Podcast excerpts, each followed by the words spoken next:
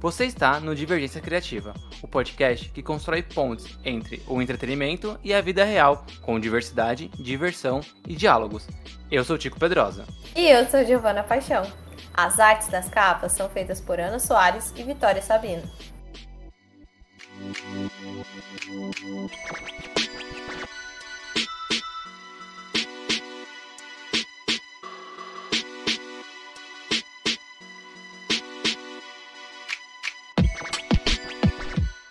2023 já começou, Giovana Paixão.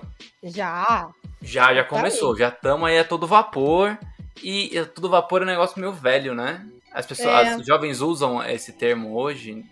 Eu não sei se usa, mas é uma expressão antiga, né? Porque as coisas não funcionam mais a vapor. Agora elas funcionam em quê? A Wi-Fi? As 5G? 6G? 5G, estamos a Todo, todo 5G, 5G. Tá, tá bom, beleza. É. Então, estamos a todo 5G, 5G, é ruim de falar isso rápido, mas bom. Estamos indo rápido, estamos produzindo e logo, logo, né, falar em produções, começa aí a maratona de conteúdo da Marvel. Porque, né, desde que, que a Disney comprou a Marvel, a gente tem, tá vendo mais filmes, mais conteúdos. Depois teve o Disney Plus, aí piorou, porque aí tem as séries, e aí basicamente todo mês a gente vê uma coisa nova da Marvel acontecendo. Esse ano não vai ser diferente, tem uma porrada de conteúdo da Marvel, e como é de costume, a gente começa a nossa temporada passando ali um pente fino, que também é velho falar passar um pente fino, ou as pessoas ainda têm piolho? Eu acho que as pessoas ainda têm piolho. É, tá. acho, que, é. então, acho que crianças continuam tendo Crianças continuam tendo, então tá. Então é. a gente passa um pente fino em todas as produções que a Marvel vai ter esse ano. Só que vai ter um, um plus, segundo amigos meus, um plus a mais. Que nesse episódio a gente vai falar também, não só das séries e filmes, mas também das animações. Perfeito. E lembrando que a Marvel também, ela não tá só na Disney, né? Tem, tem ali um, um, umas, umas coisinhas a mais. Então a gente vai falar desse pessoal aí que também tá na Sony. Um pessoal aí, mó legal, que a gente gosta muito. E eu tô morrendo de saudade de ver. Mas Bom, no episódio de hoje a gente tem um convidado especial, que nem é mais convidado, eu diria que já é da casa já. Tá que nem. Assim, é, é a dupla dinâmica do, do, do Divergência. Tem Vitor e tem Dunia, que não são mais convidados, eles já são da casa. Já tem a, já tem a chave da porta, já entra, abre a geladeira, olha, reclama, ó, tem que comprar leite, hein? Tá faltando leite. Esse tipo de, de de visitantes que temos ele, hoje. Ele, então... ele, ele, está caro, então quando ele reclama é porque Isso. a gente está ali juntando a graninha pro leite. Exatamente, exatamente. Bom, então, Vitor, se apresenta aí, mas eu acho que quem acompanha o Divergente já te conhece. Oh, peraí, deixa eu só, só, dar aqui a descarga. Peraí, rapidão. É, intimidade é uma merda, né? É, abaixa a tampa, porque da última vez você eu não abaixou a tampa. Eu. Tô não, falando é. que foi o Rodrigo? Foi o Rodrigo! Mas... Não tem Rodrigo. Ando trazendo pessoas aqui. Enfim, pra você que não me conhece, meu nome é Vitor, eu sou o Nerd 101 e estou aqui mais uma vez para falar sobre Marvel. É, é, não sei se algum dia eu vou ficar velho para isso. Torço que não. é isso aí. Então a gente vai para abertura rapidinho e na volta a gente já começa e vai explicar a dinâmica de como vai ser, porque a gente tem que organizar, porque tem um milhão de coisas para falar e se a gente não organiza, a gente vai, sei lá, começar a falar do, do Homem-Aranha e vai terminar falando de Star Wars. E eu sei que vocês estão cansados de quando eu faço esse tipo de é. coisa. A gente sempre chega em Star Wars. Mas vocês viram nunca, que a Avatar passou Homem-Aranha? Nossa, tá ligado? Do nada.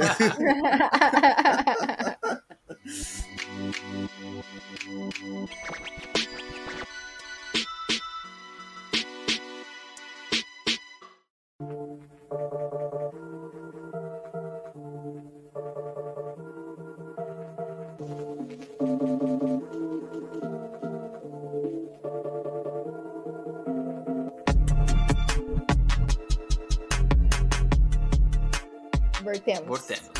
E aí o barato é o seguinte: três blocos. Boa. Três blocos. Primeiro bloco, séries da Disney Plus. Segundo bloco, a gente falar das animações, que esse ano tem umas animações bacanas para rolar aí. E no final a gente fala, talvez, da, da, da, coisa mais assistida, que são os filmes. É isso. Perfeito. Essa organização. Hoje eu lembrei, Gi, de falar o que a gente vai falar em cada bloco. No episódio anterior eu esqueci. Aí eu falei, vai ter três blocos. No primeiro, e aí acabou o primeiro, não tinha falado. ah, beleza, a gente falou, falou que vocês estão no primeiro, o resto é surpresa. Falei intenção. Bom, bora começar com as séries então, que como o Tico já disse, o Disney Plus ele veio aí com o pé na porta, já entregando um monte de séries pra gente, né? A primeira foi lá a WandaVision, depois a gente teve uma que vai retornar aí com uma segunda temporada, mas a primeira série de 2023 vai ser uma nova, né? E na verdade até minissérie, porque ela tem até, até então uma temporada. Então a gente vai falar de invasões secretas ou Oh, só pra puxar, mas a, a Marvel tá, tá numa queda nas séries, né? Ela começa legal, legal, aí vai caindo, assim. É, não só nas séries, é. né? É, a Marvel tá, tá, tá decadente. Não, é que pelo menos os filmes levou 13 anos. A, a série foi muito rápido. ah, é verdade, né? É, mas é o efeito da internet, né? Tudo é muito rápido. Eu acho engraçado que a gente tá falando de efeito da internet. Eu vou só abrir um parênteses. Desculpa, hum. eu falei que eu não ia abrir parênteses, mas não é Star Wars. é... já, já é uma evolução. é, Last of Us. É, a gente assistiu o primeiro episódio, lindo, maravilhoso. E aí eu tava vendo na internet já comentários dizendo que é a melhor adaptação de, de games de todos os tempos. E aí uhum. eu pensei, cara, Last of Us tem nove episódios só teve o primeiro. Dá tempo de piorar. eu não quero que piore? Eu quero que continue. Dá. Eu quero que continue. Eu, eu, sou, eu sou daqueles que eu sempre quero que as coisas dê certo. Porque quanto mais certo dá, mais tem, entendeu? Eu não, eu não fico gorando para dar errado. Mas quando eu vi esse comentário, eu falei: dá tempo para dar errado, cara. Só, só falta ainda oito episódios. Tem aí dois meses de série pra, pela frente. Como é que o pessoal fala que é a melhor é. adaptação de. É, de que o padrão não é muito alto, né, Tico? Não, é, o pessoal se o padrão não é muito demais. alto, convenhamos. Ah, não é, mas é que nem eu falei, dá tempo de piorar. Por, por exemplo, quando lançaram o Pokémon GO. Pokémon GO não. Pokémon. Detetive é, Pokémon. Detetive, Detetive Pikachu. Pikachu. Isso. Quem é pior, meu Deus? É que, ninguém sabe o nome. Quando lançaram, falaram a mesma coisa. É a melhor adaptação de game de todos os tempos. E aí lançaram Sonic, aí falaram a mesma coisa. E aí Sim. vão lançar Mario, já estão dizendo que ela pode ser a melhor. Então, é, tipo, tudo é o melhor, né? O povo animado, emocionado. Tudo é o melhor. É. Eu entendo que a gente. Eu entendo, eu entendo que a gente tem, sei lá, Resident Evil para comparar, sabe? Que são é, horríveis. Né? Eu ia falar ótimas, mas mentira. São séries horríveis, filmes horríveis. Mas também não é essa draga toda aí de adaptação de game. Tá, tá vindo uma leva boa, né? Mas eu só tô falando isso mais para completar o que a Gi falou sobre a internet tudo é muito rápido. E aí, é, quando o conteúdo da Marvel chegou nessa era moderna da internet, é isso, né? Vira da melhor para pior série em questão de minutos, episódios. No mesmo episódio mesmo, você pode você pode ver pessoal, se você acompanhar o pessoal comentando as séries no Twitter, tipo lançamento de série, ah, lançou a série uma hora da manhã. Você acompanhar no Twitter, em 50 minutos, a mesma pessoa vai falar bem e mal umas 10 vezes da série, sabe? É, do episódio. É impressionante isso. Tem uma palavra que eu acho que ela é usada de forma pejorativa aqui no Brasil, mas não deveria. Hum. Que é o sommelier. É, então hum. agora você é sommelier de série. Sabe quando a pessoa fala isso, né? Sim. Ah, você é sommelier de não sei o quê, que você fica lá escolhendo, né? Mas quando você lembra de sommelier, e é, tem aquele pessoal que prova vinho, né, que fica cheirando vinho, mexendo na taça, que eu de verdade não sei para que serve. E eu até cheiro vinho também quando vou tomar pela primeira vez, mas para mim é tudo uva. Eu não sei nem por que eu faço isso, né? E aí, mas eu acho que ser sommelier, se você prestar atenção, não é ruim, porque o que, que o cara faz? O cara dá uma mexidinha no vinho, dá uma cheirada, dá uma bicadinha, né? Aí dá uma bicada maior, passa o vinho pelas línguas, né? Por, por causa das papilas gustativas. É, acho que é esse o nome, se não me engano. E aí é isso, sabe? Ele vai, ele vai, vai, vai sorvendo aos poucos, apreciando o vinho, cospe o vinho, porque se ele beber ele vai ficar bêbado, né? Que ele faz isso várias vezes no dia. E, e, pronto. E por que, que eu acho que o sommelier é bom? Porque é isso, tá vendo? Aprecia. Numa série é isso, aprecia, assiste ali o episódio, vê as nuances, sabe? As, as, Toma um tempo, né? de roteiro. Toma um tempo. Depois você escreve o textão no Twitter. Ou não escreve, ninguém tá nem aí pra sua opinião, às vezes. Mas eu acho que é isso. Tipo, se as pessoas tomassem o tempo elas não comentariam. Porque aí elas iam ver que é perca de tempo ficar comentando tudo também. Yeah. Então não ia ter, não ia ter Twitter. Por isso que. é verdade, né? E não, não ia ter emprego pessoal do, do Twitter. É, já, já, já, tem pouco já, porque demitiram um monte de gente, né? Então, precisa ter o pessoal que comenta rápido. E eu acho um absurdo também, porque às vezes, tipo, as pessoas acompanham 20 séries ao mesmo tempo e conseguem comentar sobre as 20. Tipo, não vive, não, não vive, não tem, não tem, não tem vida, não, não paga boleto. E o que mais me assusta, que me é que geralmente são jovens, né, que não, não tem muita coisa para fazer. Aí assiste um monte de série, mas às vezes tem os adultos. E eu fico preocupada, que momento esses adultos estão consumindo essas séries todas? Porque, gente. Mas, né, falando em série, voltando à nossa pauta do episódio, que a gente já abriu aí parênteses, chaves e colchetes, etc. É, Vitor, comece a explanar aí o que, que você acha da, da invasão secreta. Quais as suas expectativas para a invasão secreta? Então, Tico, foi, foi, minhas expectativas mudaram muito depois que a gente trocou umas ideias no canal Angústia Nerd no Angústia Divergente sobre a invasão secreta, porque é uma fase que eu gosto muito nos quadrinhos. Então, quando anunciaram, eu fiquei confuso porque eu falei, pô, mas a, a saga Invasão Secreta uma saga, é uma mega saga. E aí vão transformar isso numa série, mas pegando do ponto de vista que vai ser meio que um encerramento das coisas da Shield, talvez até um fim do Nick Fury, vai saber, né? Samuel L. Jackson não tá mais tão novinho, né? Então, é uma série que eu assim, a expectativa tá, eu tava antes preocupado, agora eu tenho penso nos meus boletos, então eu tô só assim, pô, vai vir uma série de invasão secreta, né? Não vai ser nada a ver com a saga da, dos quadrinhos, mas vai vir uma série, né? Eu queria ver o Coulson de novo. Isso é uma coisa que eu queria ver. E e tem aquilo de ser uma, uma espécie de prelúdio para Guerra das Armaduras, né? Isso eu não entendi. Eu não sei vocês, mas eu tô com muita impressão de que essa série tá muito deslocada na, na fase 5 agora, né, da Marvel. Eu fico tipo, tá, mas pra onde que isso vai levar? Porque os Skrulls em Capitão Marvel já deu a entender que eles não eram maus. Mas pra mim tá uma coisa muito estranha, não é, sei é vocês. Falar que os Skrulls não são mal é igual falar que ser humano não é mal, né? Você tem, tipo, uma raça inteira. Tipo, tem gente escrota e gente legal convivendo no mesmo planeta, né? É, eu acho que eles podem explorar isso, né? Então, é, é que não tratou muito sobre isso, né? É, eu ainda tenho fé. Mas confesso que também não sei. Para mim tá bem perdido mesmo, porque é, é que a Marvel gosta de fazer isso, né? Eles gostam de pegar nomes que são importantes e aí eles fazem uma ressignificação daquele nome só pra chamar o nerd de ficar assim, meu Deus, vai ter invasão secreta. E vai chegando mais perto e a gente vai descobrindo que nem tem nada a ver com invasão secreta, né? Não tem invasão nenhuma é mais... e ou você tem E ela não é nada secreta. É, não é tão secreta assim. igual Mas... a guerra. Ou a guerra igual... civil dos heróis. É igual a... Não, igual a guerra é... civil dos quadrinhos, é uma luta desenfreada. Tem soco e chute pra todo quanto é lado o filme ele é uma treta no aeroporto. No aeroporto. Alguém perdeu um voo e ficou puto, sabe? Uma coisa é, assim. São seis de um lado, seis do outro, assim, tipo, não, é... não tem impacto nenhum, assim, ó, tem impacto para a história do MCU ali com os Vingadores, mas não tipo morte de não sei quem, ah, nada disso, não. É, eu tenho a impressão que eh, a gente talvez tenha perdido o, o timing e talvez isso não tenha sido tão bem planejado também, porque teve a situação lá da Capitã Marvel mesmo, né? Que já revelou, tipo, ah, eles nem são tão ruins assim, né? Eles são. Eles estão então, aqui entre nós né? e tá ok.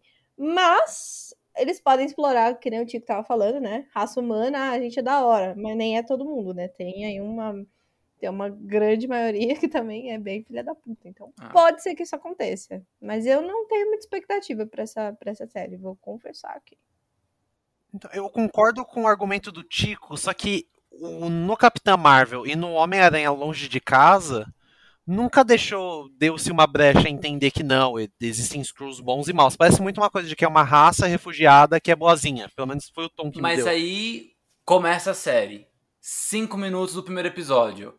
Existe um ditador, Skrull, blá blá blá blá blá do meu planeta. Pronto. Explicaram isso. É. Aí me quebrou no argumento, né, bicho?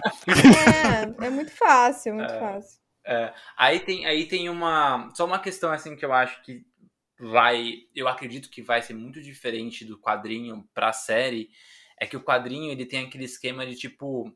Heróis muito importantes do universo da Marvel eram Skrulls infiltrados. É, acho que o Homem de Ferro era, se eu não me engano. Não tenho certeza se era ou não, não lembro mais. Eu sei que a Eletra era. E a Eletra foi um dos momentos mais frustrantes quando eu lia. Um dos mais frustrantes quando eu lia quadrinho. Porque eu tinha gostado muito da saga da Eletra. Né, que, tinha, que saiu aqui no Brasil, eu acho que na revista do Demolidor na época. É, era a Electra, Mulher-Aranha, o... Na cara, virou uma bagunça, uma salada mista esse negócio dos Skrulls, eu lembro. Porque o final ficou uma bagunça, inacreditável. É. Eu, ia falar quem morre, quase que eu dei, um spoiler Ah, mas não é spoiler, o quadrinho já é mó velho já. Mas aí o. É, mas ela voltou à vida, Ah. de praxe, né? Então. Mas aí tinha um esquema de ter vários. Lembro que, tá, né, que a Eletra foi frustrante porque eu tinha gostado muito da saga dela nos quadrinhos. Aí, tipo. Ah, quer dizer então que tudo aquilo que eu li, que eu gostei, não era lá de verdade? Era um Skrull? E aí, e isso foi um chato, né? Mais ou menos. Então eu acho que não vai, não vai ter isso na, na série. Talvez personalidades importantes, tipo o presidente.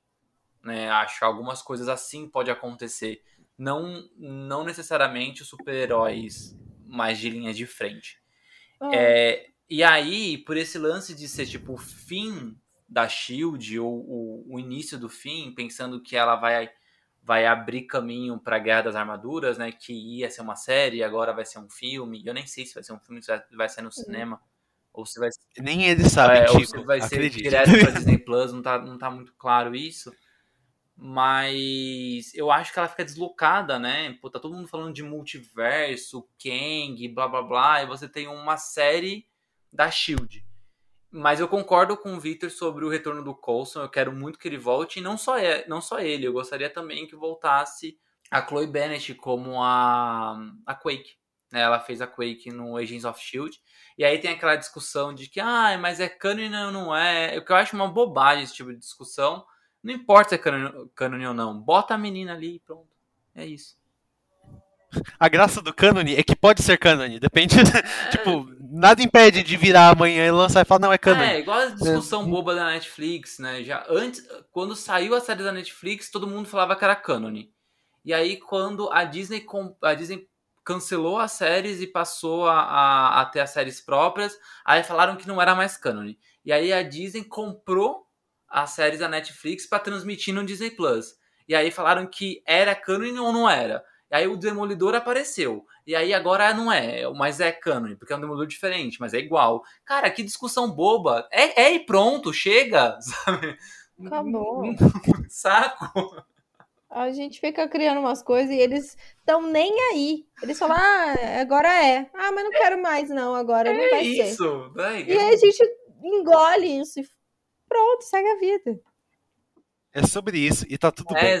exato, exatamente. E aí a segunda, a segunda série, né? A gente tá falando sobre cânone. Vamos falar sobre cânone agora, que essa é certeza que é cânone. E aí? É, que é o Loki. Loki é a Perfeito. única série que teve uma segunda temporada de todas as séries que a Disney Plus fez ali de, WandaVision pra cá. Tudo bem que algumas séries ali foi um meio de franquia, tipo Falcão e Soldado Invernal, que era quase um, um Capitão América 3.5, 3,5, né? É, mas as outras séries próprias ali de personagens não teve renovação de temporadas, né? WandaVision não teve renovação, vai ter uma série em spin-off, mas não teve renovação, e assim por diante. Loki foi a única que teve. E, e aí eu acho que eu vou, eu vou começar a falar sobre Loki, porque acho que de todas as séries da Disney Plus, Loki, a que até agora eu acho que foi a melhor. E ela tem um, um negocinho assim que me lembra muito quadrinho raiz. Mas não. É, é, por que raiz? Porque hoje em dia os quadrinhos estão tão é, vinculados a mega sagas, Né? Você tem uma mega saga, depois você tem o, o pós-mega saga, e depois esse pós-mega saga vira um prelúdio para uma próxima mega saga. E aí você não consegue acompanhar uma história em quadrinhos, você consegue acompanhar uma revistinha, né? Ah, eu vou ler só Homem-Aranha. Ah, eu vou ler só Homem de Ferro, eu vou ler só Vingadores. Não pode. Você vai ter que ler todos, vai ter que ler as, as, uh, os crossovers entre os X-Men e o Homem-Aranha, entre Guardiões da Galáxia e não sei quem, para você entender o que vai acontecer na Mega Saga. A biografia da tia do vizinho. É, é horrível, é horrível hoje. E aí, o Loki, ele me lembra os quadrinhos mais despretensiosos, que é, eles fazem parte do cânone, eles dialogam com outros personagens, mas isso não impacta nas histórias dos personagens. Tipo, um quadrinho muito bom que eu acho que é um bom exemplo, é Mulher Hulk do Dan Slott. Que se passa no cânone da Marvel, na época que foi lançado, né? É, tem a participação do Homem-Aranha, tem a participação de outros personagens da Marvel, mas isso não impacta as histórias do Homem-Aranha ou desses outros personagens nas suas histórias solos, né? E Loki me traz essa sensação. É uma história que fala de multiverso, é uma história que fala do cânone da, da Marvel e que dialoga com o atual tema que a Marvel tá nos cinemas, só que ela vai apresentar vários personagens diferentes, vai fazer o Loki passar ali, encontrar essas variantes ou desses mesmos personagens, vai criar uma narrativa própria, só que não vai interferir em nada, sabe? E eu acho que isso vai ser engrandecedor para a série. Eu, eu quero muito ver como é que vai ser a próxima temporada. E mesmo, mesmo a, a primeira tendo um impacto no multiverso, que foi a Sylvie matar lá o, o aquele que permanece, né, que é uma das variantes do Kang, isso na verdade ficou completamente segundo plano. Porque você tem outros acontecimentos do multiverso que, para quem não assistiu a série do Loki, mas viu o filme do, do, do Doutor Estranho ou o filme do Homem-Aranha, acha que o multiverso foi aberto ali. Então, no final uhum. das contas, não importa a série. E aí você entende ela como algo separado que funciona no cânone, tá ótimo, sabe? Eu gosto disso. Você vê como que fã gosta de migalha. Quando o Kevin Feige falou o momento final de Homem-Aranha é no momento de Loki. Nossa, todo mundo, meu Deus, que incrível! O cara, o cara pensou isso enquanto tava usando banheiro e falou, nossa. Deu Miguel, ele deu Miguel. Claro. Mas a gente aceita, né? É isso que. Não tem, não tem problema. A gente, a, fã se satisfaz com pouco. É Exato. isso. É, é um rolê que o Tico falou pra mim isso uma vez, eu acho que é verdade. Tem, não dá para ficar pensando nisso como uma, tipo assim, não dá para levar muito a ferro e fogo não. as coisas. Eu fiquei meio decepcionado quando vi Homem-Aranha e Doutor Estranho, porque não tem nenhuma menção no Loki. Mas depois que você pensa, pô, mas é um bagulho à parte, e aí você gera várias explicações para o mesmo evento, porque, tipo, nem todo mundo que vai ver o filme, sei lá, Vingadores, Dinastia de Kang, vai ter visto a série do Loki, um exemplo. Mas muito provavelmente vai ter visto o filme do Homem-Formiga, ou o Homem-Aranha, ou o multiverso na loucura. Então a pessoa vai ter uma fonte de falar, pô, isso começou ali. Isso que o Tico falou, eu acho que faz muito sentido, porque aí você não precisa necessariamente depender do seu esquema de pirâmide de 50 filmes. Ah, quem, e aí quem assiste, assiste. desmerece um pouco o fã, mas funciona. Hum. E as suas expectativas, Gi? Ai, eu, amo essa série muito. Nossa, muito, muito mesmo. Eu, eu acho que um dos motivos, principalmente, de ter. Assim, claro que eles já poderiam ter pensado nisso, claro. Mas é que eu lembro nitidamente do hype que essa série tomou, assim. Pelo personagem, né? Que é um personagem muito amado pelos fãs. Eu acho que ele, ele agrada geralmente a todos. Então, eu nunca vi ninguém falando mal do Loki, pelo menos. Tipo assim, ah, não gosto do Loki, Loki é um personagem melhor. Então, eu acho que essa segunda temporada é meio que um, um fanservice, um pouco, porque muita gente implorou pra ter, sabe? Fez muito sucesso. Né? E foi uma das melhores séries também que eles lançaram, apesar de eu amar WandaVision. Loki é, a, tipo assim, de vez em quando ele tá no primeiro, de vez em quando WandaVision. É, top é, 3 ali. Tô no mesmo. É. Porque ela é muito bem feita, faz muitas referências, né? Ah, e eu acompanhei ela episódio a episódio vendo depois crítica, o pessoal que fazia análise, porque eu mesmo assim não, não acompanho todos os quadrinhos, mas tipo, tem muita gente na internet que faz esse trabalho de, de acompanhar as séries quando elas estão sendo lançadas, e aí você via o, o, o trabalho que eles tiveram, aquela coisa da, da TVA, né, que, que fazia os comerciaizinhos. Pô, aquilo ali era genial era muito legal. O, o, reloginho explicando, tudo aquilo parecia muito mágico, assim, para mim. Então eu gostei. E queria aqui deixar minha denúncia que eu comprei uma camiseta do Loki e meu pai roubou ela de mim, porque ele gostou. Se precisar de um advogado, é só ligar. Por favor, tá? Eu, eu, preciso reaver essa, essa camiseta, porque ela é muito bonita. Uma coisa também que eu gosto da série, G, é que ela não é um spin-off de Thor. É, a gente, a a gente, gente, eu tinha a impressão de que Loki ia ser um spin-off de Thor, assim, sabe? Pelo menos quando ela foi anunciada. Depois ela ganhou esse corpo do multiverso. Eu fiquei, mano, uhum. como é que assim? Como ele vai andar pelo multiverso? O Loki. Depois eu vi que, tipo, super fez sentido, né? Até porque uhum. não é o Loki que morre no Vingadores Ultimato. É o Loki, ou Guerra, ou Guerra Infinita, não lembro de ele morre agora. Mas é um. Guerra Infinita. Guerra Infinita. Mas é o Loki que fica solto no espaço-tempo em Vingadores Ultimato, né? Ele sobrou Isso. Do, do, do, do, filme do Primeiros Vingadores quando eles, eles revisitam esse filme. E, e aí eu, eu, é legal isso, tipo, não é um spin-off do Thor, assim, tipo, não é... é WandaVision, ela, ela é uma série da, da, da, da Feiticeira Escarlate, mas é um prelúdio pro Doutor Estranho 2. Né? Se você pensar bem.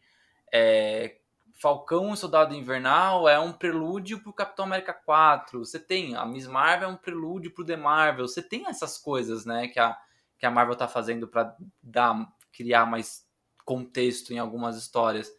E Loki é aquilo, ela, ele pode ser um prelúdio do início do multiverso, mas ele pode ser algo à parte. Não é uma franquia, Loki é Loki, isso é, isso é muito legal também. É, é uma muito... aventura meio à parte é. mesmo. Eu tô muito ansioso. Sabe um negócio que seria legal de explorar um pouco? Eu acho que seria muito interessante. Como ficou o universo desse Loki com o fato dele não estar presente por estar na TVA. Porque se o Loki dessa realidade não tava lá, não ocorreu Thor. É... Não existe mais nessa realidade. É. é ela foi apagada? Foi. Ela foi, ela foi apagada. Lembra que a TVA ela apagava todas as, a, as variantes que as pessoas que as, as variantes que saíam do, do universo criavam uma ramificação e essa ramificação era apagada. E eles apagavam a ramificação. É. Mas na hora que eles acabaram com aquele que permanece, será que não voltou ou só volta da linha em diante? Putz, só começa aí agora diante? tudo depende de quem escreve os roteiros da Marvel. É. Porque é, é, um, é, um, é, porque espaço e tempo é um bagulho tão bizarro que, assim. É. Tipo, não dá para É realmente o que você falou, o que o escritor quiser. Não. Mas isso que você falou de ser mais contido, eu queria ver mais disso.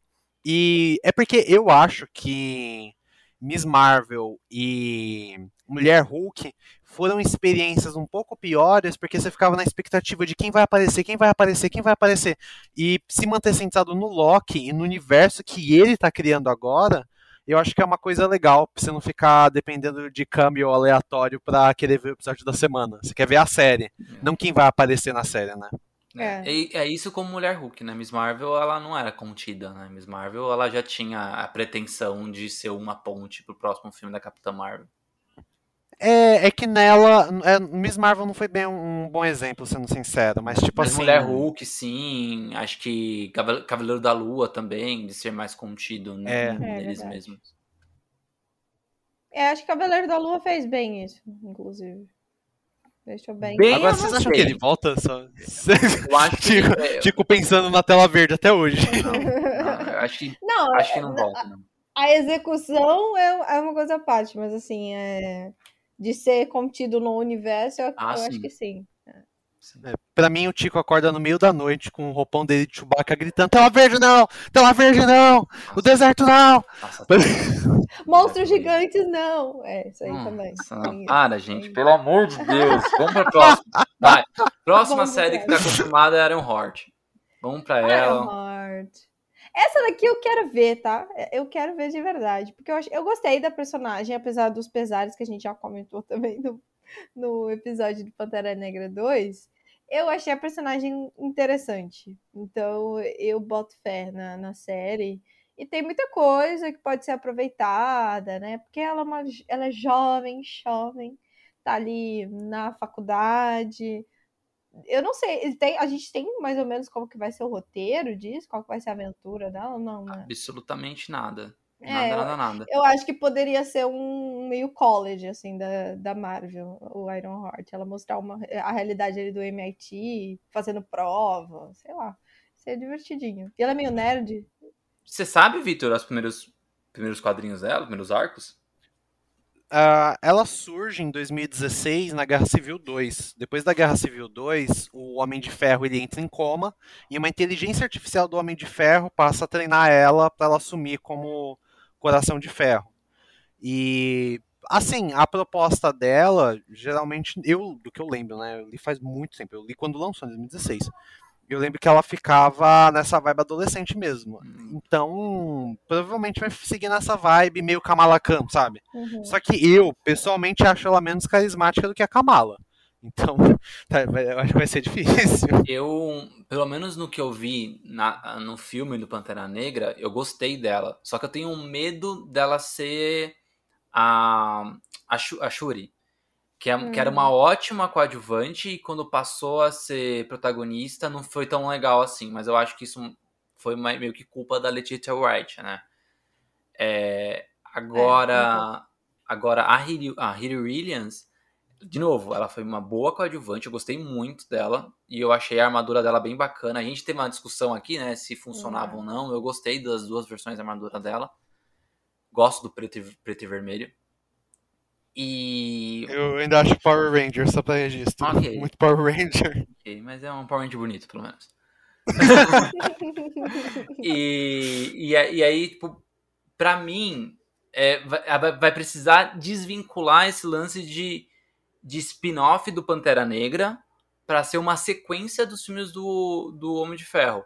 Porque, Uhum. por enquanto, me, pra mim, me parece, sem assistir, obviamente, a série, mas como terminou Pantera Negra 2, me parece que Iron Heart vai ser mais um spin-off de Pantera Negra do que uma sequência do Homem de Ferro. Pra mim, o Homem-Aranha, o, sem, o De Volta pra Casa e os De Longe de Casa. Não, sem.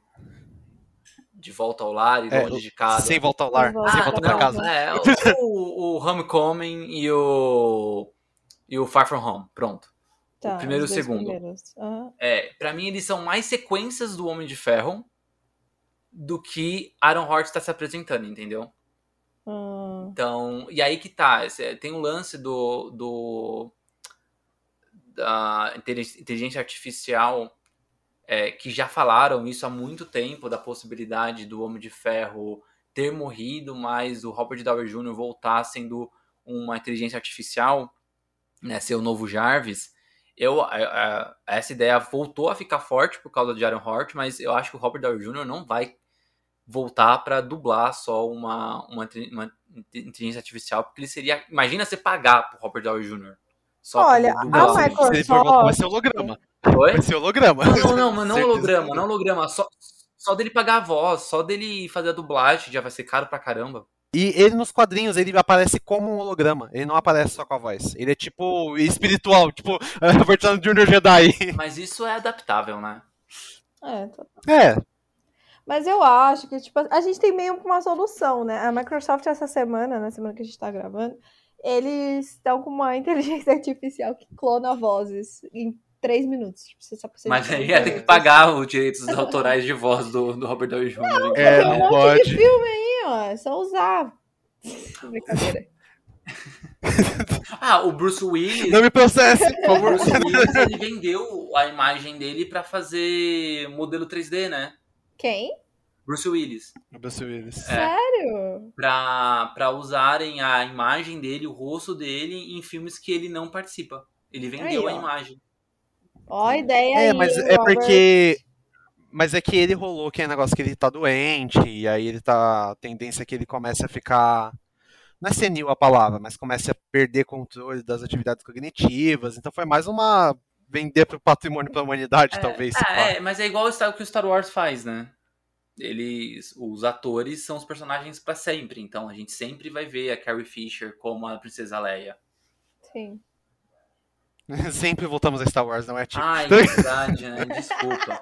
Mas bom, É, é. Mas é só por isso. é só por isso. Eu tenho uma leve impressão de que Iron Heart não vai ser uma sequência imediata de Homem de Ferro. Eu acho que ainda vai, a gente vai ter esse resquício aí de Pantera Negra, né? Porque foi mais recente. Mas eu tenho a impressão que devem ter outras temporadas, talvez. Eu não acredito, talvez, que Iron Heart vá direto para o cinema depois dessa, dessa, dessa série. E daí a segunda temporada, tipo, um gancho ali da, do último episódio, os últimos episódios, essa inteligência artificial realmente encontrando ela, e, e aí começa os treinos, e para uma segunda temporada. Pode ser, pode ser interessante a inteligência artificial só aparecer em filme. É, É. é, faz sentido. Né? Eu vou ser sincero que eu não tô. É porque a Hayley Williams, mesmo nos quadrinhos, eu nunca fui muito fã. Eu, não- eu, eu no Pantera Negra também não gostei muito, então eu tô, eu tô muito pra baixo, sendo bem sincero. É muito fiel, quero você é muito fiel a, a, a Miss Marvel. É. Ele não, não, Não, não pode porque ter dois que nem- jovens no coração do. Victor. Não pode. Ó, em minha defesa, eu gosto do Amadeus Shaw. Amadeus Shaw na época do Hulk. Todo mundo odiava, eu gostava. Deus, ele como Hulk? Eu achava legal. Eu gosto do Amadeus Shaw. Ok. Quem mais que tava? Eu, eu lembro que teve esses Era campeões Nova, né? na Era o época. Nova. É, o Nova era legal. Não, Nossa, eu Nova gostava é do muito Nova. bom. Eu gosto do Nova também. Então, não é nem questão dela de, de serem vários jovens, mas é que ela tem esse negócio de continuar do legado do Homem de Ferro. É que no filme talvez tenha um outro tom. É que no quadrinho, é, todo mundo sabia que o Tony Stark ia voltar. Não, não- não existe dúvida sobre um personagem de quadrinho voltar. Agora no filme, talvez, como tem essa limitação do Robert Downey Jr. custar talvez o orçamento de sistemas de saúde de alguns países pequenos, não é. não seria estranho. Então, assim, eu vou botar fé, mas ah, eu tô bem na dúvida se vai ser uma série mais adolescente, uma coisa mais sobre legado. Ah, porque ainda tem o rolê de Vingadores, Homem-Aranha sem volta pra casa, né? Porque as indústrias Stark, com aquela investigação lá do final, ficou meio em aberto que ia rolar com eles, né? É, Teve- Eu já nem lembro disso. é por isso que eu acho que não vai ser uma coisa de imediato, assim, já essa ligação com o Homem de Ferro, sabe? Eu acho que ele é uma grande inspiração de ser um construtor e ser um cientista pra Riri. Mas acho que ela ainda não se conecta tanto com ele. Pelo menos não por agora, assim. Né? E vai ter, É, e vai ter ainda o filme do, do Máquina de Combate. Que sei lá se vai ter esse filme ainda, tá? É, Mas se a gente- tiver esse filme, esse filme, sabe, né? Esse filme ele tem mais cara de ser sucessor espiritual do, do Homem de Ferro, mesmo ele sendo uma sequência de invasão secreta do que a própria Iron Heart. Uhum. Eu só quero pedir pra Bi Chaves aqui, porque eu vi um negócio na internet que eu achei fenomenal. Hum. Um cara tava reclamando, não, o, a, aí, o quem nós queríamos ver, aí, aquele moleque do Homem de Ferro 3, Não. uma não. armadura do Homem de Ah, Ferro, não. e aí assim, mas o que recebemos a Hayley Williams, eu falando, bicho, não, não, não, você não, falou isso. É um, é um cara que, tipo, claramente não vê quadrinho. Não, cara, não, não, não, eu, eu achei muito absurdo, por isso que eu comentei, porque, cara, ninguém A A fala gente isso. sabe qual é o nome disso. Na verdade, tem dois nomes, né? Só que vamos dizer que não é, né? Machismo e racismo. Mas tudo bem, as pessoas não, É. não, não estão prontas pra pra debater esse assunto agora. Ai, paciência, né? Bom, bora pra próxima, então, já que Iron Heart é isso. A última série, então, da nossa listinha é Echo. A minha Né? preferida de todas. Tô mais. Então, mais essa esperando. já tem fanbase aqui no Divergência, que é o Tico. Eu não conheço tanto da personagem, mas estou muito interessada por conta, acho que, das nossas falas aqui mesmo. Acho que foi o próprio podcast que me animou para ver essa série, porque eu não veria ela se não tivesse é, tido as, as outras. É, as outras gravações, outros episódios falando, ah, Echo vai ser legal, é personagem legal, e faz isso, e faz aquilo, e representatividade, e heróis urbanos, e eu fiquei, hum, interessante. Então, eu- eu não sei o que pensar sobre ela, né? não vi muita coisa também sobre. Acho que a gente nem tem tanto acesso também sobre. Mas despertou alguma coisa. Talvez seja uma série que eu vá assistir diferente da, da de Gavião Arqueiro, que eu não vi, e outras. Bom, assista porque ela começa em Gavião Arqueiro, é importante. É, então. É, talvez eu assista é. por causa disso. Inclusive, o Gavião Arqueiro está hospitalizado ainda, gente. Saiu, saiu. Pobre, Ele recebeu alta. O pobre saiu alta, do menino. Ô, oh, menino. Recebeu alta. Graças a Deus. Eu, eu, vi hoje, eu vi uma notícia dessa hoje no serviço. Sim, chefe, eu estava trabalhando, mas eu vi a notícia no e-mail. Só caso Eu vi essa notícia de Armor Runner tinha recebido alta. Ele recebeu alta, tá? Já tá ah, em casa. Já. É, a, é, recebeu alta. Acho que eu não sei se ele tá, vai voltar a andar, que eu lembro que o acidente foi grave, né? Não, eu acho foi, que vai, porque eu acho que o grande problema dele foi no rosto, né? Ele foi atropelado. E... Mas eu acho que ele deve voltar. Assim, eu acho que... É, mas o bicho, bicho tá bem, 52 anos, rapaz. Ótimo. Se, eu, se acontece, se eu escorrego aqui em casa, já não tenho um funcionamento físico pra nada. Já não ia dar certo. O, Tico, só pra dar um contexto pra você que leu a fase dos quadrinhos da Echo, que ela, é, ela aparece muito na fase dos Novos Vingadores do Bendis e principalmente também do Demolidor, da fase é, do Bendis. É. Pra quem não conhece, quem que é a Echo, Tico? Então, a Echo, ela inicia a fase do Bendis do Alex Maliv no, no Demolidor e ela é sobrinha do, do Rei do Crime e é aliás, é por causa. Muito parecido ali na série do, do Gavião, a pessoa falei pra gente assistir. Né? É, tem um acidente ali, que, acidente mais ou menos, mas que envolve ela e tudo mais, que deixa o rei do crime cego nos quadrinhos. E, e todo esse impacto que ela causa na, no rei do crime impacta dentro da, da, da cozinha do inferno e toda a dinâmica do. Tem um eco tem um eco, né? Eu tava me segurando com essa piada. E ela, ela faz algumas aparições bem pontuais em Demolidor, mas ela acaba tendo uma relevância muito maior quando o, ela passa a aparecer nos Novos Vingadores, é, primeiro como a identidade do Ronin. Né? Eu acho que isso não vai acontecer nas séries, eu acho muito difícil ela se tornar um Ronin nas séries, mas ela apareceu ali como um personagem que ninguém sabia quem era, né? Ah, era um herói novo, não sei o que, quem é, e aí no final mostra que ela era um Ronin. Ela, ela era o Ronin. Eu, eu acho que seria plausível ela ser o Ronin, dada a construção e a forma como ela entendeu quem era o Gavião Arqueiro. Fora que ela chegou a ser demolidor durante um tempo, ela se vestiu de demolidor também, né? Isso, mas aí mais depois, né? Ela, ela, passou, a ser, é. ela passou a ser o demolidor. Ah, demolidora no caso o, na série, né, o que que, o que, o que eu tô tão empolgado, assim, primeiro que eu acho que a Echo, ela remete a uma das... Eu já, já tive essa conversa com o Victor, e eu acho que a fase do Bendis é, a, é melhor do que a fase do Frank Miller no Demolidor. É extremamente polêmico isso, mas e eu gosto muito do Frank Miller, mas eu acho ela, ela bem melhor. E, e a Echo, para mim, ela é ela é o símbolo dessa fase, ela inicia essa fase, né? Eu gosto muito da personagem. E eu acho que no, no MCU, ela vai ter. Essa, a série dela vai ter essa esse mesmo lance que a série do Loki tem. De tipo, ela é canônica, mas ela não é ligada a um monte de gente, né? Só que pensando nos, nos heróis urbanos, que é justamente o que a Netflix fez. Só que a Netflix ela fez com séries para maiores de 18 anos.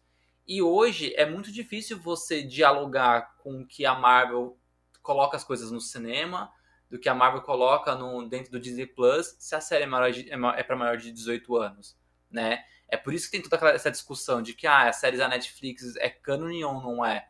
É justamente por causa do tom. E aí eu acho que a Echo, ela vai ser a série que vai estabelecer o tom. Mesmo assim. A gente viu um pouquinho do que era no Gavião Arqueiro, ainda leve. A gente viu o Demolidor retornando ali no filme do Homem-Aranha e na série da, da, da, Mulher Hulk. Mas eu acho que o tom mesmo, tipo, os heróis urbanos da Marvel no Disney Plus vão ser assim. E eu acho que a Echo que vai trazer.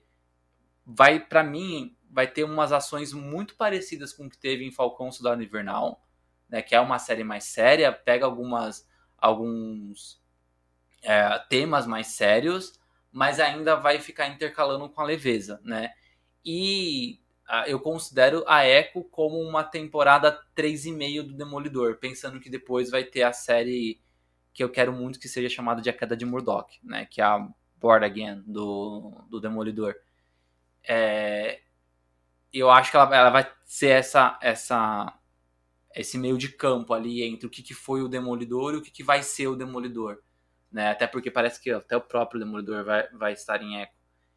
Eu- é a série que eu mais quero. Mais quero ver, assim. Não sei, não sei nada de trama. Provavelmente o, o Rei do Crime pode ser um dos, um dos vilões principais. Essa mudança de poder na, na Cozinha do Inferno pode acontecer. né? A gente pode ver, sei lá, outros vilões urbanos, o Lápide, sabe? A máfia aparecendo de uma forma que ainda não apareceu é, ali dentro do MCU. Eu tô muito empolgado com essa série, de verdade. Muito empolgado. Eu, eu tô com uma expectativa razoável pra, pra Echo, porque é uma daquelas séries que você não sabe como esperar, mas ela vai ditar muito bem o ritmo, né? Que nem você comentou. E ela é uma heroína que eu, eu acho interessante, porque como você não tem uma legião de fãs, porque tipo, o fã clube da Echo faz Echo, é, Que bosta. Na verdade, não faz eco, né? Ah, faz eco ai, que tá vazio. faz, é, faz, faz eco que tá vazio. É, pode crer.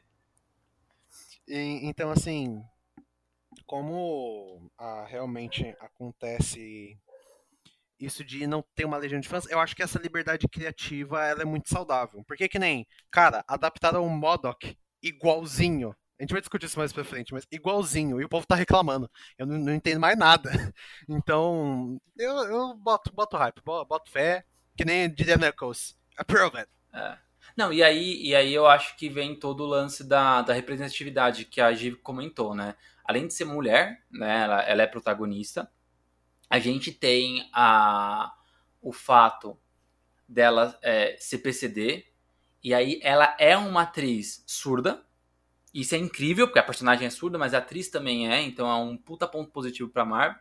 E ela é, não tem uma perna né? Que isso não é dos quadrinhos, nos quadrinhos ela é só surda. Mas aí, como a atriz, além de, além de surda, é, usava uma prótese na, no, lugar da perna, então, beleza, bora lá. E vamos mostrar isso, sabe? Não vamos esconder com calça, não.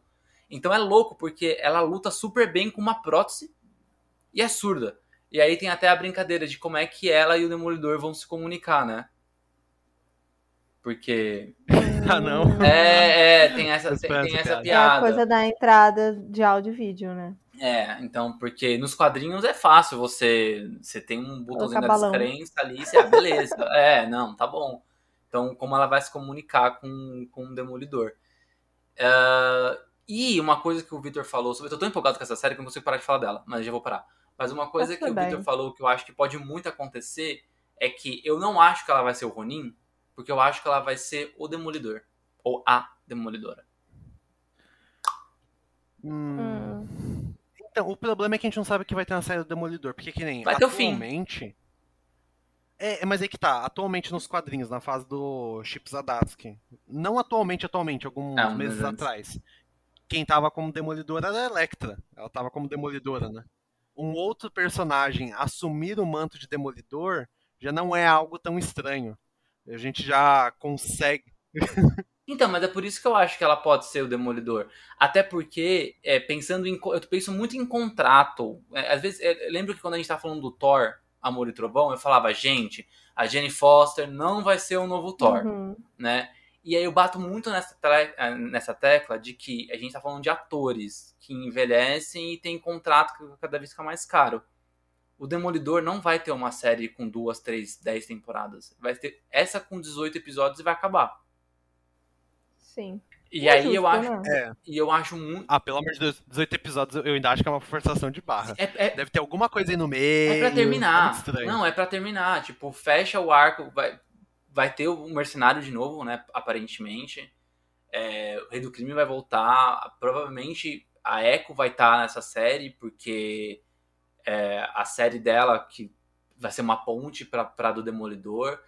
Já estão dizendo que pode ter a possibilidade de ter a Jessica Jones, que tem a possibilidade de ter o, o Justiceiro.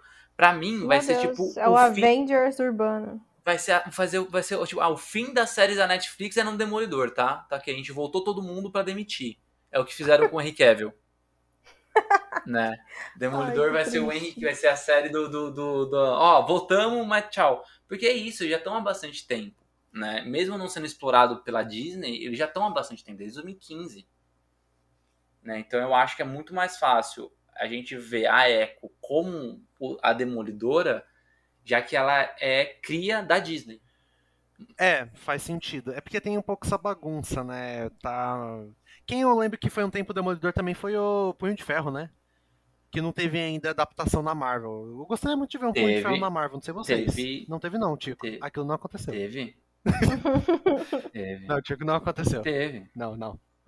teve. Felizmente teve. É o menino lá, o Finn Jones, é ele. Não, Eu tô zoando. Mas eu sei, é Não isso. teve, teve. infeliz- Infelizmente é Não. ele. Infelizmente é ele. É isso, é o- Ai, Deus. é o que temos. Mas temos Echo, estou animado. Eu preciso- A gente precisa fazer um bolão aí de quais séries vão ser boas. Verdade, Echo vai ser. Echo vai ser. Eu tenho, eu tenho fé. Bom, vamos, vamos pro próximo bloco? Vamos!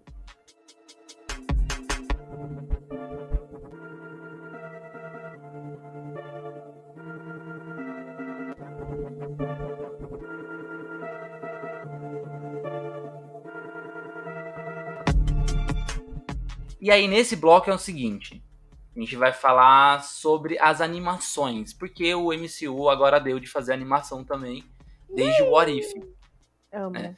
Se bem que não são todas as adaptações, não são todas as animações que é, fazem parte do multiverso do MCU, mas eu acho que vale, vale menções ali, porque tem algumas coisas que são muito importantes que já foram pro cinema e a gente vai ver em animação agora e que também vai ter reflexo no futuro de alguma maneira, né?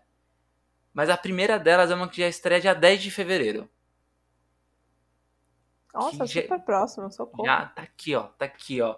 Que é a Moon Girl and De- Devil Dinosaurs.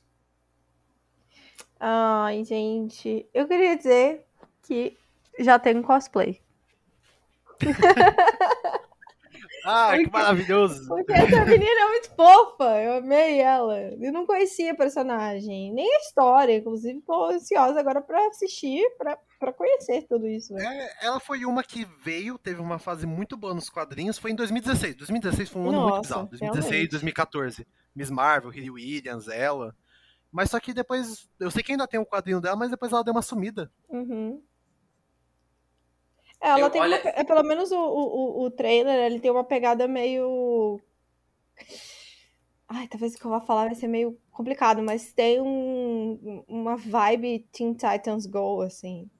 Ah, não, não, não, não! É, eu acho, Não! é, eu acho que não, não chega tanto. Mas não é pra mas, tanto. É, é, É. isso. É só um. Mas- uh, uma mas é um passadinha. desenho bonito, né? É lindo. É um É. desenho moderno, um bicho bem estilizado. Eu amei e eu, assim, altas expectativas, até porque a equipe de dublagem é, é gigante também, né?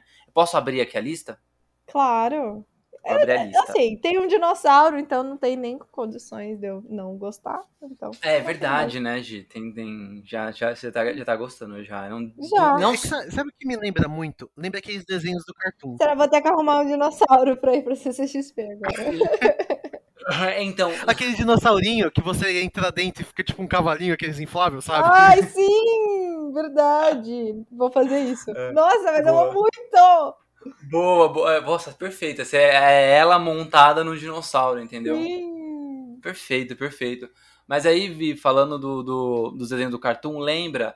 Tem, tem uma, é uma mistura de vários elementos de desenhos é, que ah, lembra, sim, um, um pouco do Titãs, ou o Teen Titans Go, né? Que eles são mais, mais chibizinhos. Mas lembra, sei lá, Laboratório de Dexter, Meninas super, super, super, Poderosas, que é um... Não é um desenho... Ele é muito estilizado. É muito estilizado. Ele não é um desenho certinho, assim. Ele, ele, ele, ele exagera em traços, né? Uhum. Eu vou ser também polêmico. Eu acho que ele bebe um pouquinho da água do Aranha Verso. Em estilo. Ah, não, aí não é polêmico. Ah, aí é Aranha-Verso. elogio. Aranha, é, tipo, Aranha Verso Mas eu acho- correu pra, pra Moon Girl andar? Sim. Não sei, não sei, Ele me- não sei. ele- Faz sentido, faz sentido. Ele me lembra muito a animação do Cartoon Network 2002, 2004.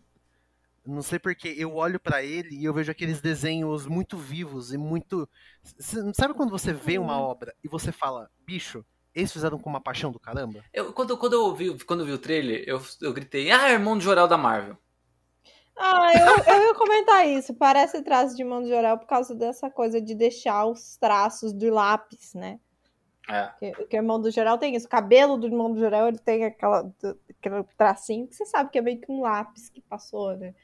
É, é bem legal, eu gosto. Eu gosto desse traço. Nossa, é, é maravilhoso. Meu cabelo encaracolado é igualzinho. Você não vê o cacho, você vê um, você vê um tracinho preto assim, Sim. desenhado. O meu também. Fica assim, ó. Se eu não finalizo ele, fica exatamente assim.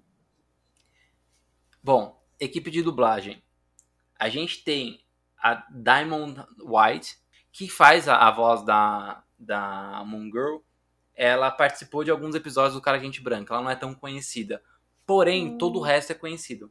A Alison Brie, ela fez a Annie de Community. Ela é muito, muito conhecida por essa personagem. Ela tá no elenco. A Maya Hawke, mais conhecida como Duas Turman, porque é filha da Uma Turman e ela é muito parecida com a Uma Turman. E ela é filha do Ethan Hawke também, né? Essa É, ela é a filha do. Ethan Hawke e da, e da Uma Thurman. Ela é a, a Robin do Stranger coisa, Things. né? Graças a Deus. Ela Já, ela já nasceu no talento, já, né? imagina. A gente tem o Luiz Guzmán, que é o Gomes da Vandinha. Maravilhoso. Sim, Podcast de Vandinha, segunda temporada, eventualmente. verdade, por né? favor. Tem que fazer. É verdade. Me convide, eu assisti os filmes da família Adams, a série da década de 50 e li os quadrinhos pra isso. Olha! Oh, olha só, hein? Olha só. Eu quero Meu fazer isso Deus. também. Não ler os quadrinhos, mas pelo menos assistir todas as séries, animações eu quero. Mas eu preciso ter tempo. É, a Colby Smulders também tá nessa série. A, a MCU ela já é conhecida, ela faz a Maria Hill. O Larry Fishburne, eu não preciso nem dizer quem ele é, mas né, fez Matrix, fez o Perry White do Homem de Aço. O Wesley Snipes, que também não preciso dizer quem é. E o Craig Robinson, que ele fez Brooklyn Nine-Nine, ele faz bastante série de comédia. Então, tipo, tem um elenco gigantesco. Um elenco gigantesco, assim. Tipo, eu quero muito ver esse desenho. Mas, mas não, é, não é pouco, não. É muito, assim, muito. E, e, assim, eu acho assim, o mais louco de tudo é que com filmes e N produções aí que a Marvel tá, anunciou pra esse ano, esse desenho e a Echo são as duas coisas que eu mais quero ver. Tipo, mesmo. Mesmo com Mais filmes, com um aleatórios, monte né? de coisa.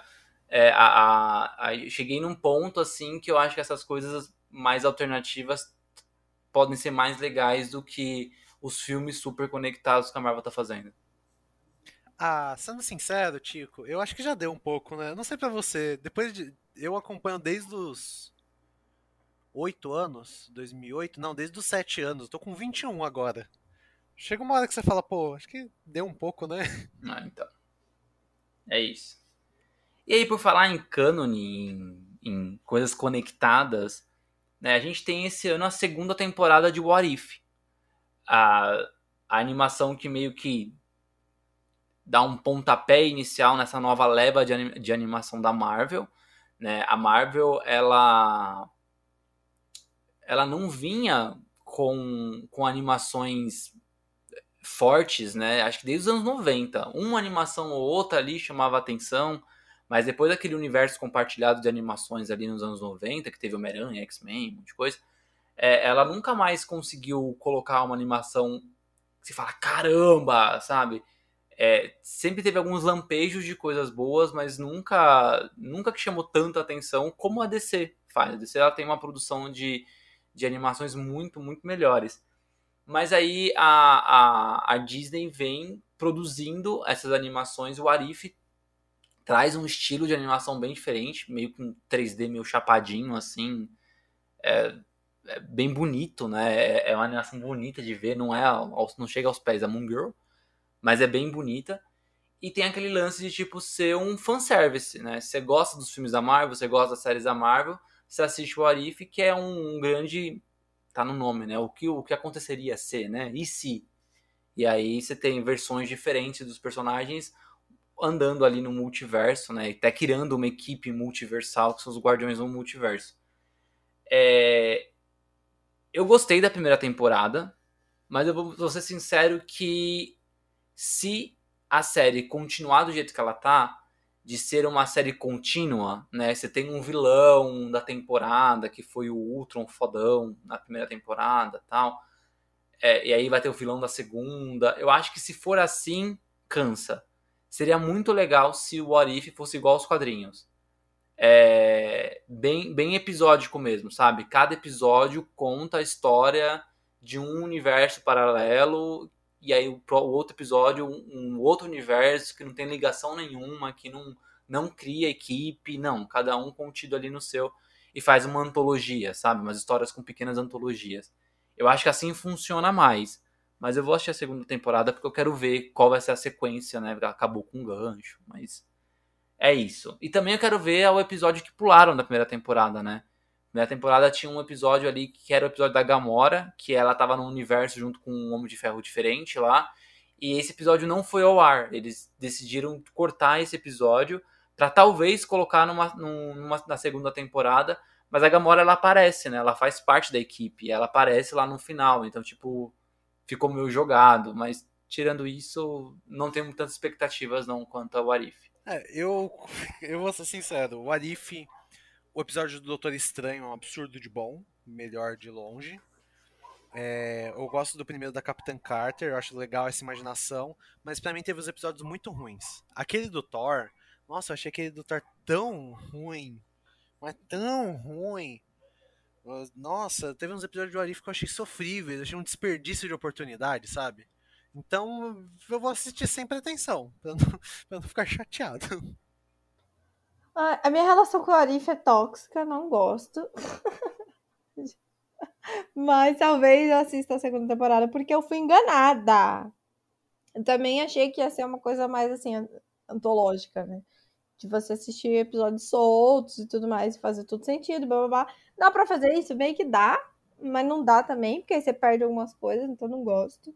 Mas é, eu confesso que eu, eu, eu resisti um pouco assistir o Arif, porque eu assisti o primeiro episódio e não gostei, porque eu não gosto muito da Capitã Carter.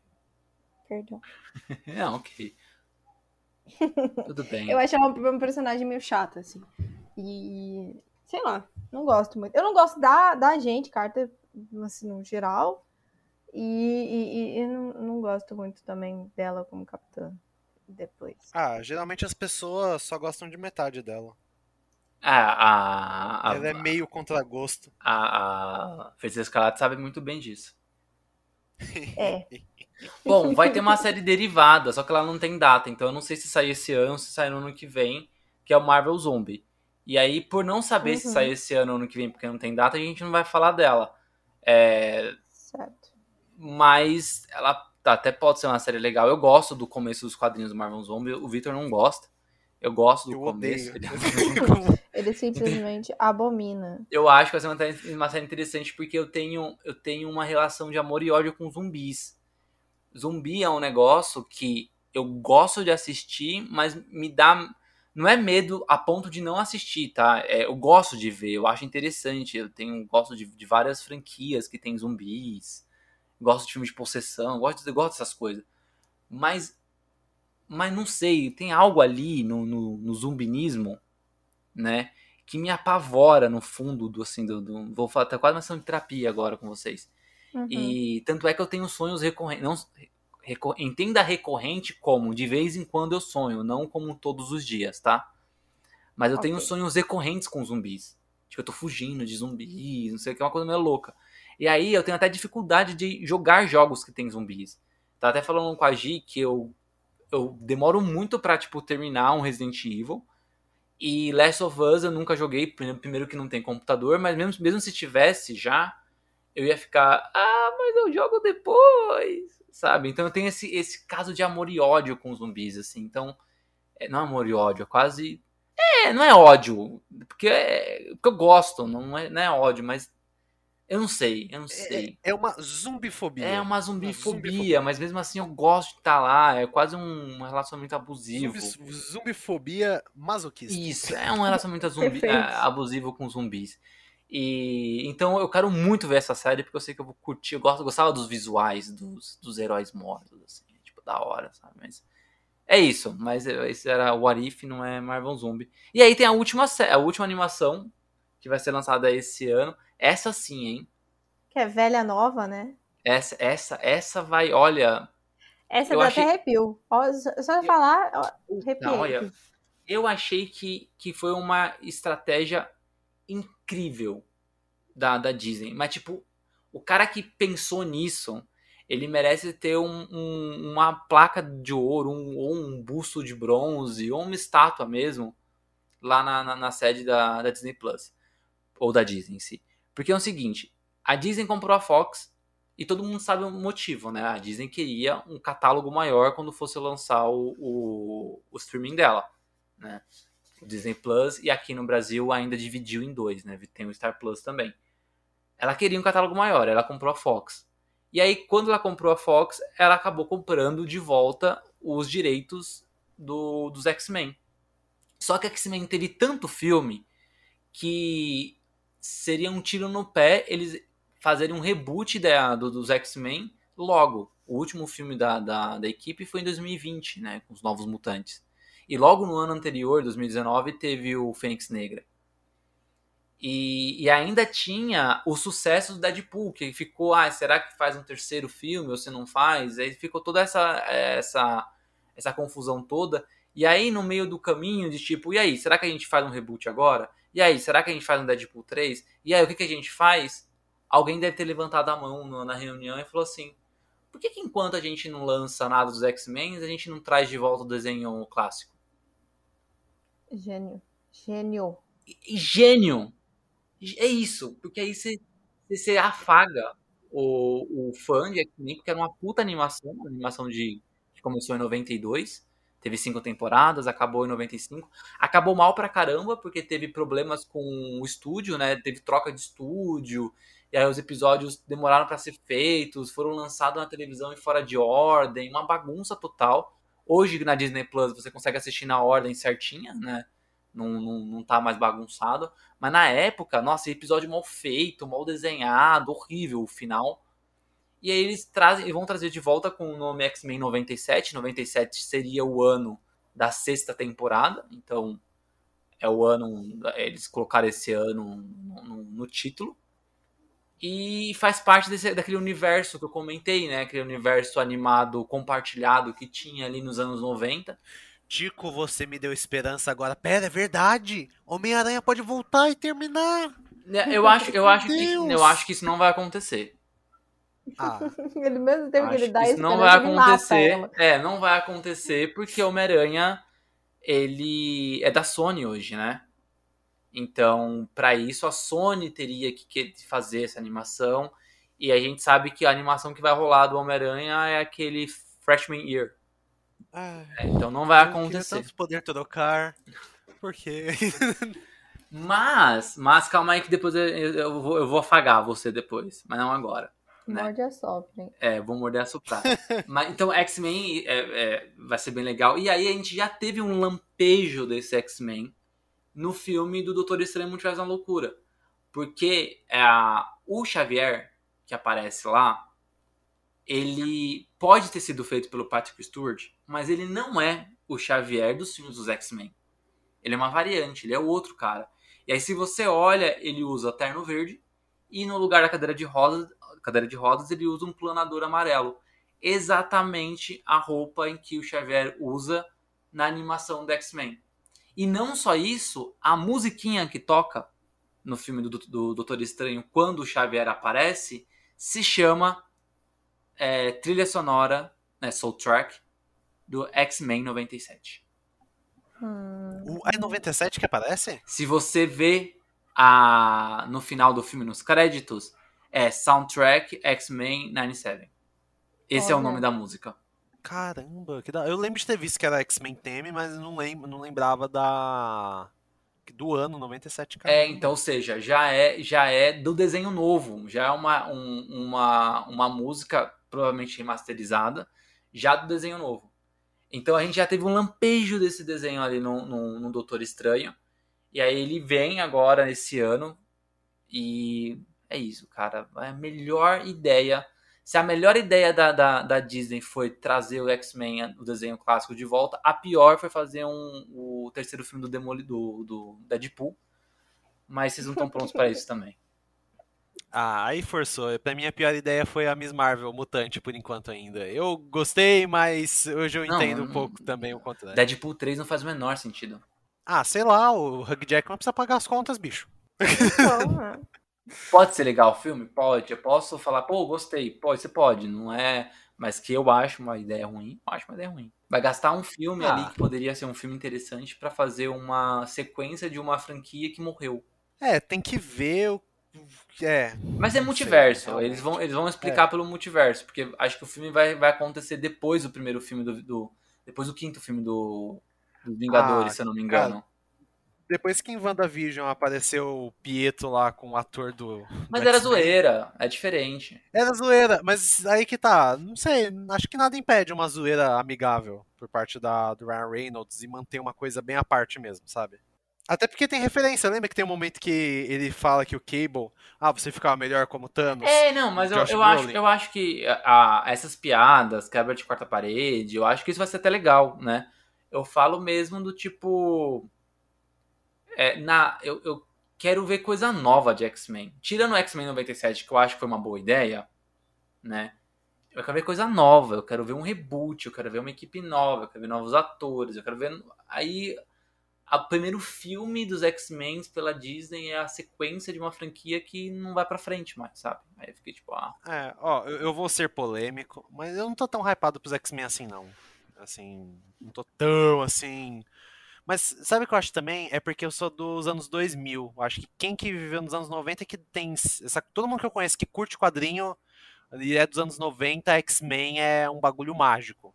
Eu gosto dos X-Men, mas não chega, tipo, perto do que eu tenho pelo Homem-Aranha, por exemplo. faz sentido. Faz sentido. Eu também sou criada dos anos 2000, então eu, eu me relaciono um pouco com isso. É que eu gostava muito de X-Men Evolution. Assim, era o- Ciclope, Lince Negra, Spike. bom demais. Isso aí tem cheiro de almoço, sabe? É um cheirinho de almoço em frente da Tem TV. cheirinho de almoço, pode crer. Nossa, que aliás tá no HBO demais. Max. Você que nunca assistiu X-Men Evolution, tá aí no HBO Max. Assista. Ah, recomendo fortemente. É uma das coisas mais legais que eu já assisti. E até hoje, assim, acho que deve ser. Eu não, não voltei, não reassisti, mas, pô, era muito foda. Era muito, muito, muito foda. Se teve X-Men 97, eu quero X-Men Evolution 2. A minha, a minha, o meu apelo é esse também. Se vai ter 97, não quero esperar tanto tempo, que nem o pessoal de 97, pelo amor de Deus. Mas assim, que tem um Evolution também. Porque, gente, o que é a, a, a, a saguinha ali do, do Apocalipse em X-Men Evolution? Aquilo dali é, É sensacional. masterpiece, sabe? Tipo, É. ah, Então, o único problema é que a próxima saga do X-Men Evolution é a é a Fênix Negra. E eu não sei vocês, mas eu não aguento mais Fênix, não. É, não, não, não. não. Ah, é verdade. A não, gente ignora, a não. gente ignora. Mas. pela- é, Por favor, eu- sem Fênix Negra no- nos filmes dos- dos X-Men nos futuros. Chega, né? A bichinha tem que viver pelo menos um pouquinho, né? não mano? tão Só cedo. explode. Tal, tal- A bicha só daqui 30 anos, talvez. Não, adapta outras coisas, pelo amor de Deus. Tem tanto quadrinho pra adaptar. Então, não. Mas enfim, eu, eu, eu quero ver X-Men 97. Eu não tenho tanto sentimento de nostalgia como as pessoas que assistiram ali nos anos 90. Mas eu gosto de X-Men, então vai ser ótimo. E, e concordo com o Tico, genial. Sacada de gênio. Acabou o segundo bloco. Bora pro terceiro, então.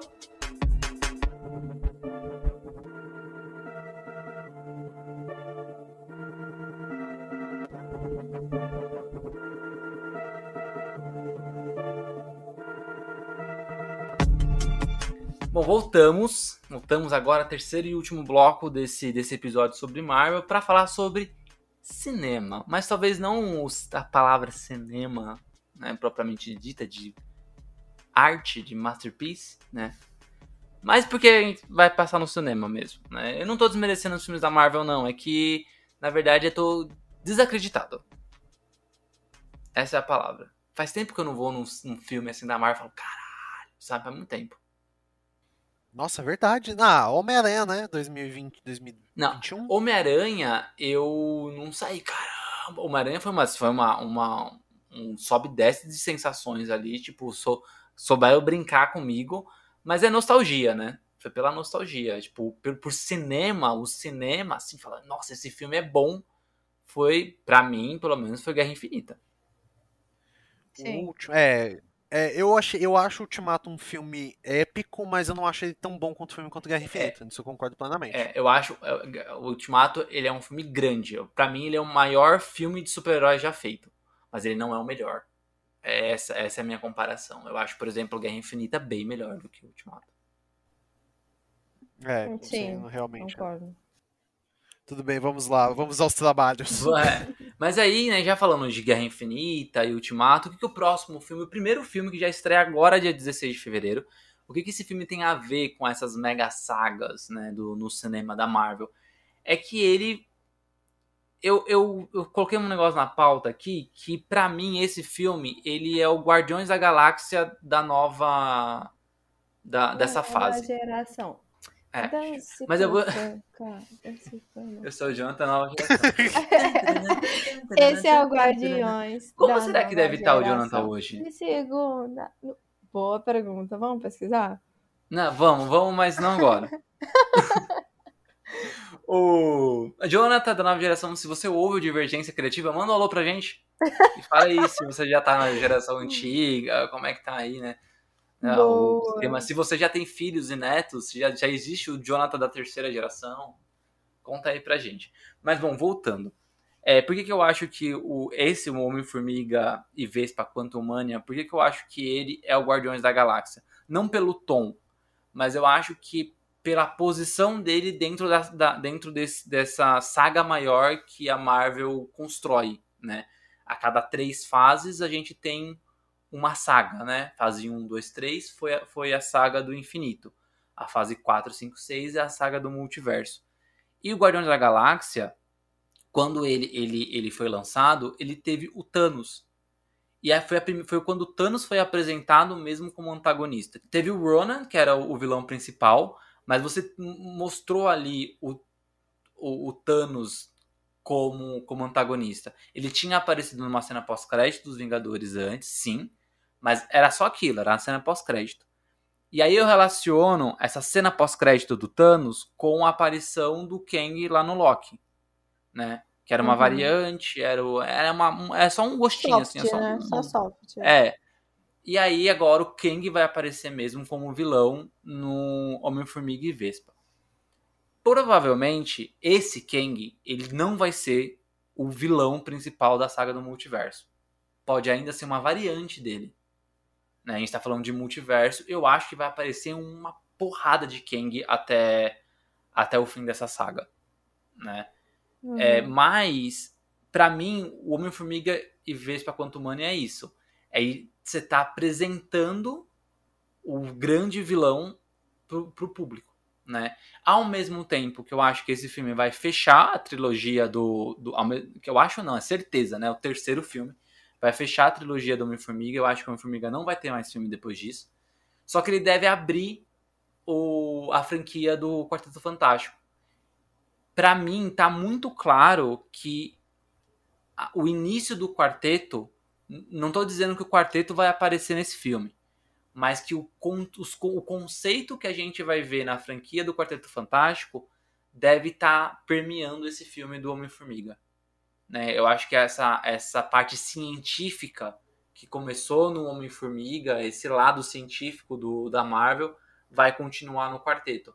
Então eu acho que esse filme tá muito o começo de um negócio que vai, né, o, o fim, né, na verdade o fim do, da franquia do Homem-Formiga, que vai dar indícios pro quarteto e ainda apresenta o grande vilão dessa, dessa saga. Pra mim essa é a importância do filme. Fora isso, Uhum. eu não espero mais nada dele.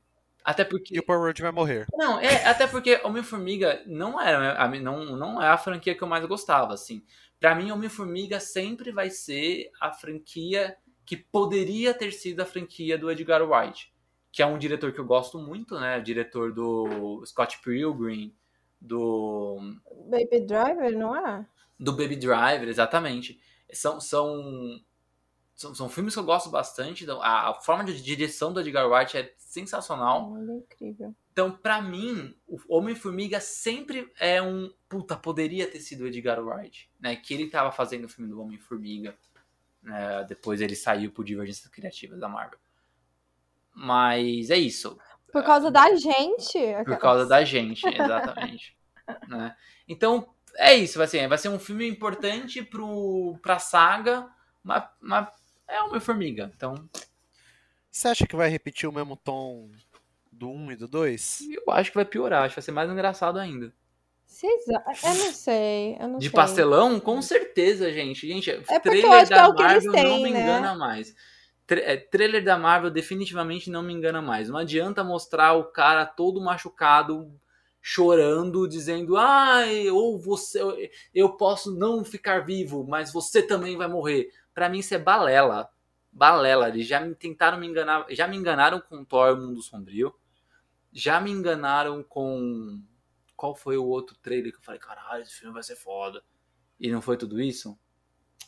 Uhum. Não lembro. Mas, tipo, é, ah, o, o Batman Vingadores, Superman. Vingadores a Era de Ultron. Que eu olhei assim. Ah, não, Batman vs. Superman é o mesmo tom do trailer. É, não quer dizer que o filme é bom. é, Ele, ele, o filme ele é ali, né? As pessoas, é divisível. Tá, Esquadrão Suicida, pra ser mais justo. Esquadrão Suicida, Puta, exatamente. é o ótimo, outro ótimo. também. Mas da Marvel, Thor, o, o segundo, o Mundo Sombrio, e Vingadores, a, a Era de Ultron.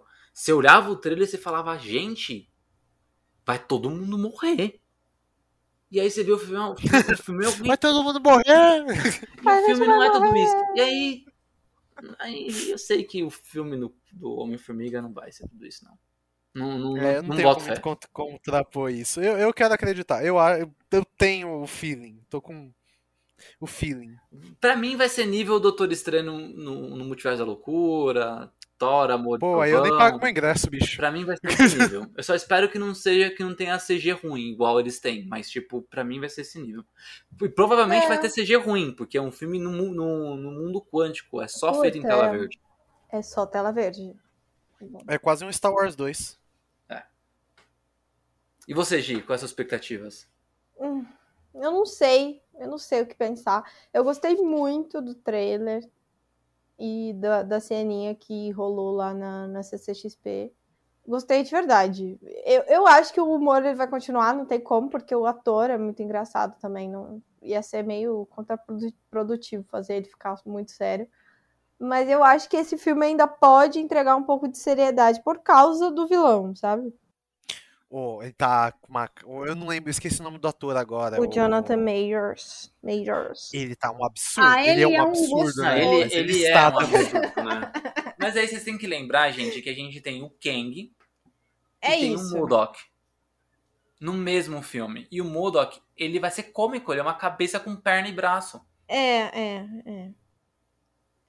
Bom, mas assim, eu acho que eles podem tentar fazer uma coisa. O que, que eu penso, talvez, que aconteça? Sabe aquela interação meio Hey Julian com, com aqueles outros dois é, lêmures que tem no Madagascar? Você- O Maurício e, a, e o. Maurício, perfeito. Ai, qual que é o nome dele? O outro eu não vou lembrar também, porque é, é o que é o zoiudinho lá. Mas o Ah, Maurício, lembrar. principalmente, porque o Maurício, ele é o, o meio sem humor. Então, eu- talvez eu esteja enxergando o, o, o- Kang, pelo menos essa variação que a gente viu, né? Essa vari, variante? Variante. né? Variante. É uma variante. Essa variante que tá aparecendo aí do, do Jonathan Majors, mais sério, assim, meio o Maurício, que ele é um pouco mais sério, mais contido, e o, o menino da cabeça, como que ele chama? Modok. Moldok. Ele ser um pouco mais cômico e o resto do filme ser isso. Pode ser até uma tirada deles de, tipo, tentar tirar ele do sério e se ferrar, né? Porque é, é- é mais ou menos isso que acontece ali naquela, na cena que, é- que rolou na CCXP, que é ele tentando negociar e não dá certo, ele tenta tirar um pouco de sarro e morre. Vale lembrar que o Modok, ele é uma variante de, uma, de um vilão que já aconteceu no MCU. Eles vão adaptar isso, né? No, Ele nos já quadrinhos. aconteceu? É, que já, um vilão que já apareceu no MCU. Ah, Qual? O Jaqueta Amarela. Ah, Nossa, verdade, é verdade. verdade. Ele, ele é feito pelo mesmo ator, né? O Corin Stoll. Então, tipo, Caralho, é provavelmente ele é uma varia. Eu não, eu não, não duvido que a história do Modok seja uma variante do Jaqueta Amarela que entrou no mundo quântico e ele diminuiu errado. É por isso que ele é daquele jeito. Não, não. Eu acho que não é uma variante, não. Eu acho que é o próprio Jaqueta Amarela. Porque quando ele. Pode ser, pode ser, verdade. Ele morre no filme é porque ele encolhe. Ah, é Pode- verdade. É o verdade, ele foi pro mundo Ah, quântico. É, É isso. Então, ou seja, ainda a Marvel tem. A Marvel explica coisas que às vezes não precisa e não explica coisas que às vezes precisa, né? Ela faz o, o oposto. Ô, mas o que, que vocês acharam do Modok? Eu sei que a gente só viu uns trechinhos e tal, mas eu achei uma reclamação meio injusta, Eu porque tenho- ele é um vilão tosco mesmo. É, é. Não tem que fazer. Assim, eu tenho três coisas pra falar sobre ele. A primeira coisa, quando, quando vazou uma, uma foto de uma estampa de camiseta, ele com uma máscara, parecia que ele era um robô, né? Porque ele tinha uma, o rosto fechado, Sim. assim, um capacete fechado. Eu achei uma bosta. E aí eu vi o trechinho no trailer que mostra a cara dele. Eu falei, cara, perfeito, ele é isso. Ele é isso, sabe? Então, É. pra mim é isso. Eu entendo que ele vai usar o capacete de vez em quando, mas a cara dele mostra ele isso.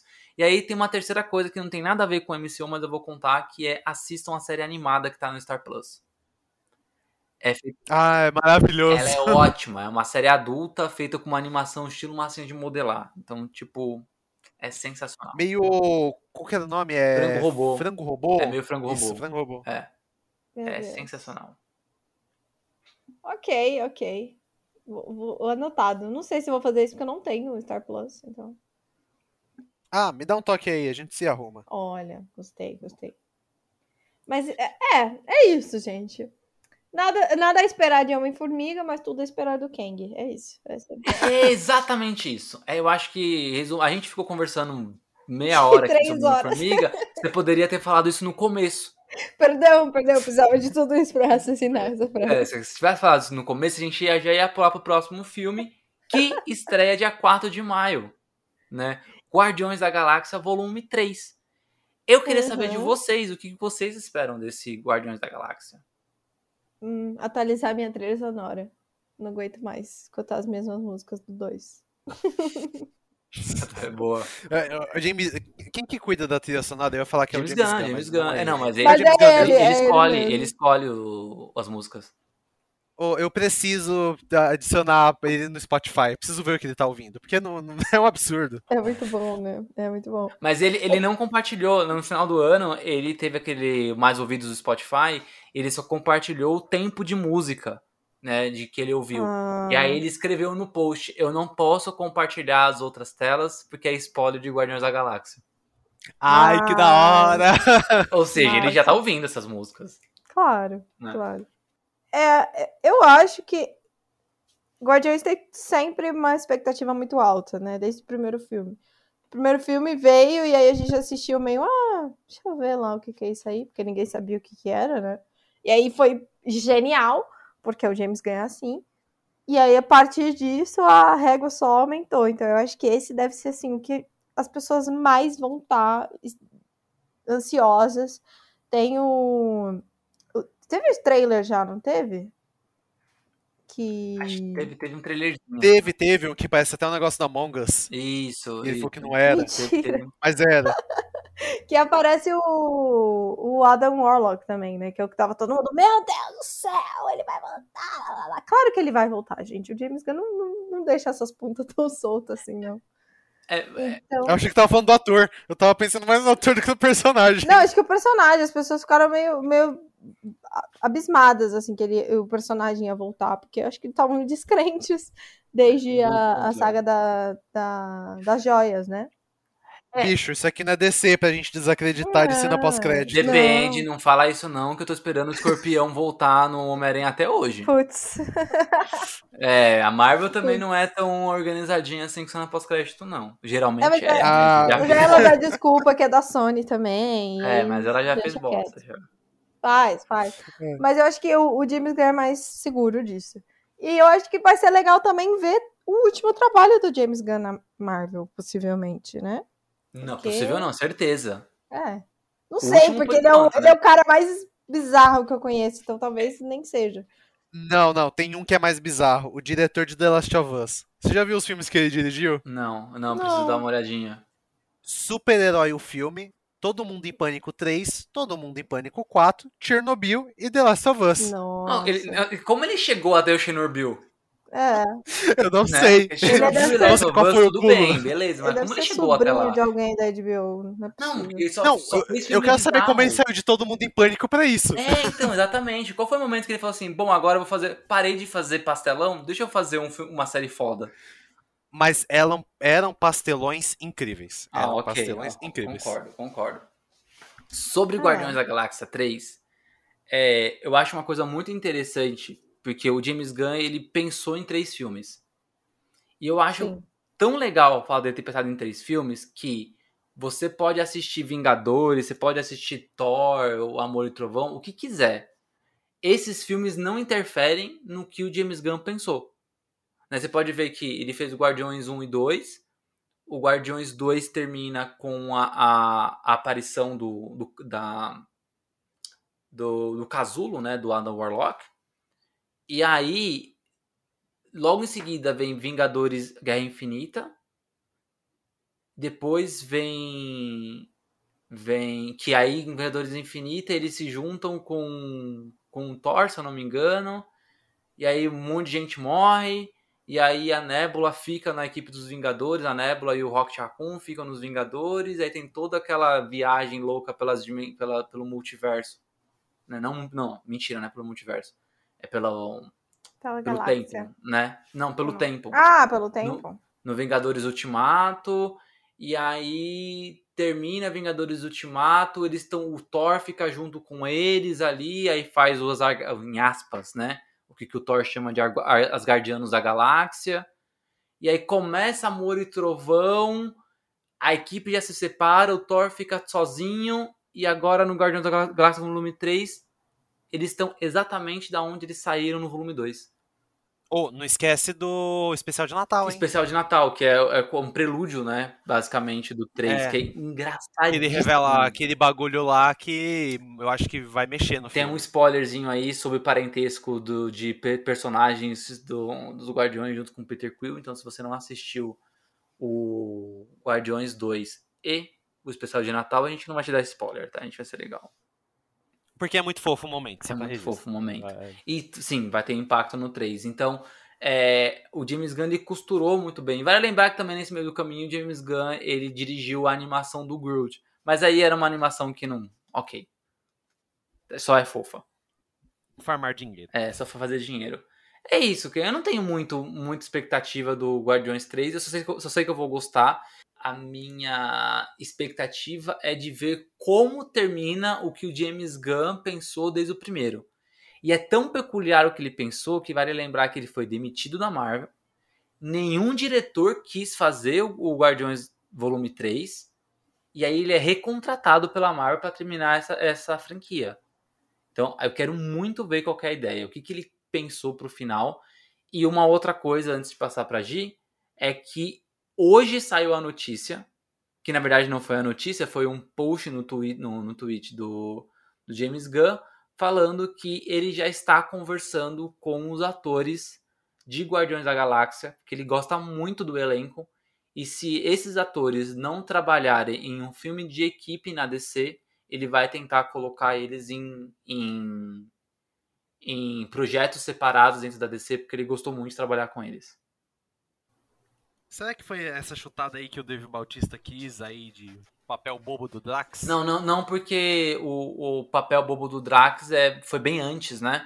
Foi hoje, no dia da gravação desse podcast, dia 18, que o... Não, mas eu digo assim, você acha que não pode ter alguma correlação de tipo, ele já tá querendo se desvincular pra eventualmente pegar alguma coisa? Mas, mas o, Dra o Dave Bautista há muito tempo é sondado pra fazer o Bane, né? Há muito É. tempo a gente tem a gente tem algumas boatos de que ele possa ser o Bane ou não. Agora com o James Gunn lá, na verdade, o primeiro o primeiro boato forte de que ele poderia ser o Bane seria já em na segunda temporada de Peacemaker ou em algum algum filme spin-off ou continuação de Esquadrão Suicida, que eu acho que não vai mais acontecer, tá? Mas acontecendo ou não, seja no, no antigo DCU ou no novo, ele pode aparecer, o Dave Bautista. Acho que.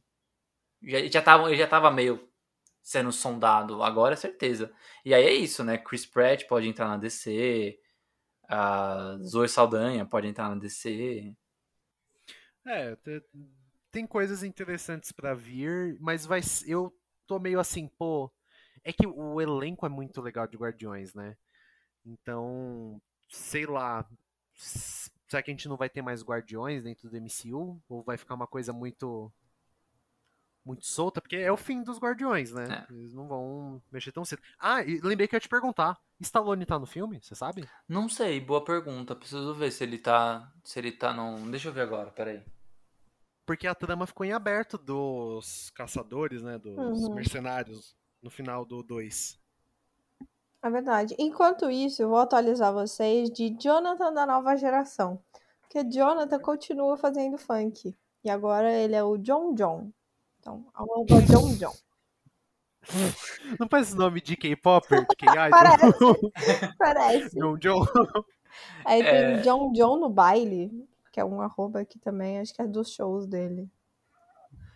Ai, que maravilha. É Atualizando sobre Sylvester Stallone, sim, ele está no filme. O Michael Rosenbaum, que estava ali na equipe junto com o Sylvester Stallone, também está no filme. Hum. Então, teremos teremos eles de volta assim. Ah, e uma coisa legal que a Daniela Melchior também tá. Então, ela ela foi alguém que o James Gunn levou da DC pra Marvel, né? Espero que traga de volta. Então, eu não sei. É, é, na verdade, não dá para falar sobre DC porque a gente não sabe o que vai acontecer com o antigo universo DC, né? É. Então a gente não sabe se a Caça-Ratos 2 vai voltar de alguma forma. Próximo filme, bora? Bora, vamos. Vamos que é o último da MCU do ano. Não, não é não. Não é não. Não é esse não, é não, não. não é esse não. Qual que é o próximo filme? O próximo filme é o Miranha no agora ele não tá mais no Miranha Verso, ele tá através do Miranha Verso. Então, Homem-Aranha através do Aranha Verso, dia 1 de junho, estreia. Gente, ansiosa, porque era pra ter estreado ano passado essa bagunça. É, a Sony, a Sony deu uns problemas de datas aí. Acho que depois da pandemia, muita coisa mudou de data. O Morbius mudou várias vezes, Venom mudou, Homem-Aranha mudou, Craven mudou, Madame Teia mudou, tudo mudou de data. E aí um filme que é. O herói mexicano, qual que é o nome dele? É, o Muerto ainda nem foi mexido, mas nem sei se vai sair esse filme. É. é. mas bom, o não é nem herói, né? Ele é vilão do Homem-Aranha que aparece só em dois quadrinhos. Mas ok, eu não, não, escolhas questionáveis. A única escolha que deu certo da Sony, a gente vai falar bem dela agora. Morbius? Não! Claro! Homem-Aranha! Claro que é Morbius! Meu Deus! Deu super certo. Super! Homem-Aranha através da na Aranha Verso. A continuação do Homem-Aranha no Aranha Verso, né? Segundo filme da, da trilogia, o terceiro filme, que é o Além do Aranha Verso, estreia ano que vem. E aí esse filme, bom, primeiro que eu acho que o Homem-Aranha no Aranha Verso, não sei se o Victor concorda, a Gi sim já conversou sobre isso, que é o melhor, uma das melhores longa, longas metragens do Homem-Aranha já feito, né? Eu acho que para mim só fica atrás do Homem-Aranha 2. Não, aquele antigo, mim é o né, melhor, né? Não tem jeito. Então, é, é que aí que tá. Eu. Putz, é porque é difícil comparar, né? Porque eu, eu acho, acho que o Peter e o Miles são Homens-Aranhas diferentes. Não, né? mas eu não tô falando só de Homem-Aranha diferente, falando de filme bom. É. Ah, não, não, de filme bom de longe. Eu acho que é um dos top, sei lá, top 5 ou 10 de filmes de super-herói pra mim. Ah, eu acho que é um filme ah. absurdo. Tipo, de filme de Homem-Aranha, pra mim, assim, só tá atrás do Homem-Aranha 2 do Tobey Maguire, assim, tipo, dali. Enquanto o filme, sim. E ele só, e ele só perde do 2, pra mim, porque o 2 é uma coisa de infância que mexe muito. Acho muito difícil alguém subir, subir dele ganhar dele, né? Boa. Bom, então temos aqui já uma, um consenso. E aí eu acho que esse filme ele foi muito importante não só pela qualidade cinematográfica dele, ganhou o Oscar de melhor animação e o caramba, mas também porque ele, ele foi revolucionário em um estilo de desenho, né? A gente falou que Moon Girl tem essa um, um, uma pitadinha assim de aranha verso um pouquinho, né, nesse lance de tipo parecer desenho, parecer que foi desenhado, sabe? É, lembra muito quadrinho. É, tanto é que a Sony acabou replicando esse mesmo estilo de desenho em outra animação dela, né, que foi a família Mitchell e a Revolta das Máquinas, é da é. Sony também e tem esse mesmo estilinho do, do Aranha Verso. Óbvio que não chupinharam 100%, né? Mas você vê que a Sony criou uma tendência própria, uma assinatura própria para as animações, pelo menos essas para o cinema. Então eu acho que através do Aranha Verso ele vem com algumas algumas barreiras para passar. O primeiro ser melhor, melhor do que o filme anterior, ser tão inovador quanto, né? Porque se fazer a mesma coisa vai ficar um, né? Tipo, eles têm que, que apertar mais o parafuso, a gente espera isso deles. E aí tem outra coisa que o trailer já mostrou, né? A, o, o primeiro filme, ele é um filme de multiverso, né? Ele fala do Aranha-Verso, dos vários universos que possuem o Homem-Aranha, mas ele não apresenta, ele, ele, não, ele não traz de volta nenhum Homem-Aranha antigo. Ele simplesmente, tirando a cena pós-crédito, mas ele simplesmente apresenta versões de Homem-Aranha que o público geral não conhece, que apareceu ali uma vez ou outra nos quadrinhos, mas o próprio Miles Morales e a própria Spider-Gwen não são é, super conhecidos do grande público, né? Eles apareceram em algumas animações, quadrinhos, o game agora do, do Homem-Aranha, mas é, o, Miles está sendo trabalhado agora pela, pela Marvel, né? Oh, a, Spider-Gwen é muito recente, que é a Spider-Gwen de 2014, a, que é, é o Aranha-Verso do Dan Slott. Sim, exatamente. A Spider-Gwen é super recente. E aí eles colocaram ali o Porco-Aranha, o Homem-Aranha no ar e outras versões que, tipo, não eram conhecidas no grande público. Esse segundo filme é o oposto. Eles vão, além de outros aranhas novos ou não conhecidos, eles vão mostrar uma porrada de Homem-Aranha que a gente já conhece. E aí vai ter. Ai, ver o Homem-Aranha animado de 2008 me deu uma paz, bicho. Ele vai estar, tá, o Homem-Aranha dos anos 90 vai estar, tá, o Homem-Aranha daquele desenho ruim que é a sequência dos anos 90, o Ação Sem Limites vai estar, tá, o Homem-Aranha da série japonesa dos anos 70 vai estar. Tá. Então tem assim, uma. O Homem-Aranha do, do, game. Jogo? O do Play 4. Homem-Aranha do game. Então, tipo, uma porrada de, de estilos diferentes que a gente já reconhece. Então vai ser, eu acho que visualmente vai ser aquele tipo de filme que você vai assistir em depois, ver no cinema, mas depois que você vê em casa, você vai pausar em um momento e vai começar a contar quantos Homem-Aranha você conhece, assim, sabe? Tipo Leonardo DiCaprio. Wait, wait, wait, wait. É, ah, exato. É isso, é isso. E eu e assim, eu quero muito ver não só pelo que o filme apresenta, né? Você vai ter lá a Jessica Drill como a Mulher-Aranha, é, o próprio Miles, a Spider-Gwen volta, mas o vilão, pelo menos o que o trailer está apresentando, a gente pode ter um vilão, vilão mesmo maior, que é o Homem-Aranha 2099, dublado pelo Oscar Isaac, que né, nem deveria ter feito o Cavaleiro da Lua, só dublado só o Homem-Aranha 2099 Para. e a gente ia ficar feliz. Eu não lembrava que você tinha tanto ódio desse. Nossa, eu não gosto. Nossa, não gosto. Ai, ai. Mano, não acho que eu não tenho nem muito o que falar. É isso aí que vocês falaram tudo. Eu só fiquei muito chateada com a Sony, porque. Ah, mano, eles não foram pra CCXP. e esse trailer estreou, tipo, uma semana depois da CCXP. Eu fiquei muito puta. Fiquei, caralho! Podia ter entrado é. lá no painel da Marvel, a gente já tava super emocionado, chorando, que nem uns bebezões. Isso aqui ia ser incrível de ver, assim, no, no, no Acho que no painel da Marvel ia ser muito difícil, né? A Marvel não, não ia deixar, você ia ter que ah, pagar um painel à parte.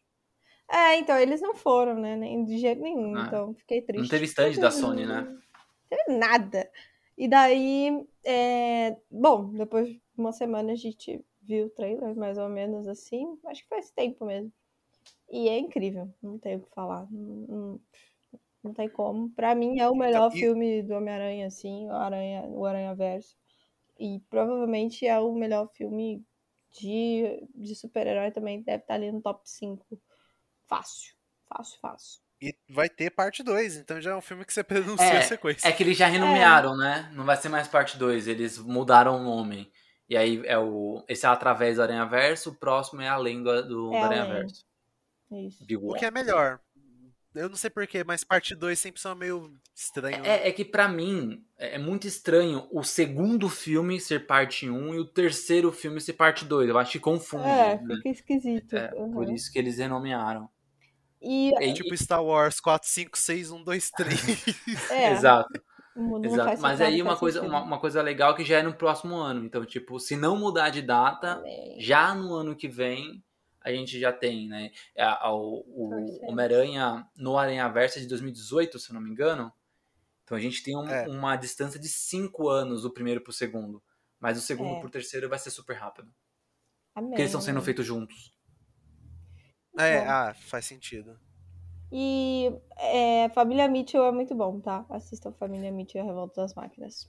Delicinha. Sensacional. Eu até acho que vou assistir de novo. Acho que antes de assistir o Homem-Aranha através do Aranha Verso, eu vou assistir o No É. Aranha Verso e o Família Mitchell de novo. Nossa, é muito bom, é muito bom. É verdade. E.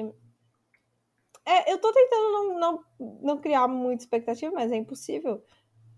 Mas eu acho que ele vai atender no- todas as nossas expectativas. É, é muito fácil também, eu acredito. Eles não têm muito esforço. É. E a animação ela tem uma, uma, uma licença que filme geralmente não, não pega pra si, né? Que a Sim. animação não explica. Não, é aquilo e aceita. É, e é isso, e fun- funciona tão bem. Eu não entendo porque o o- os roteiristas de filme têm a tendência de tentar explicar as coisas.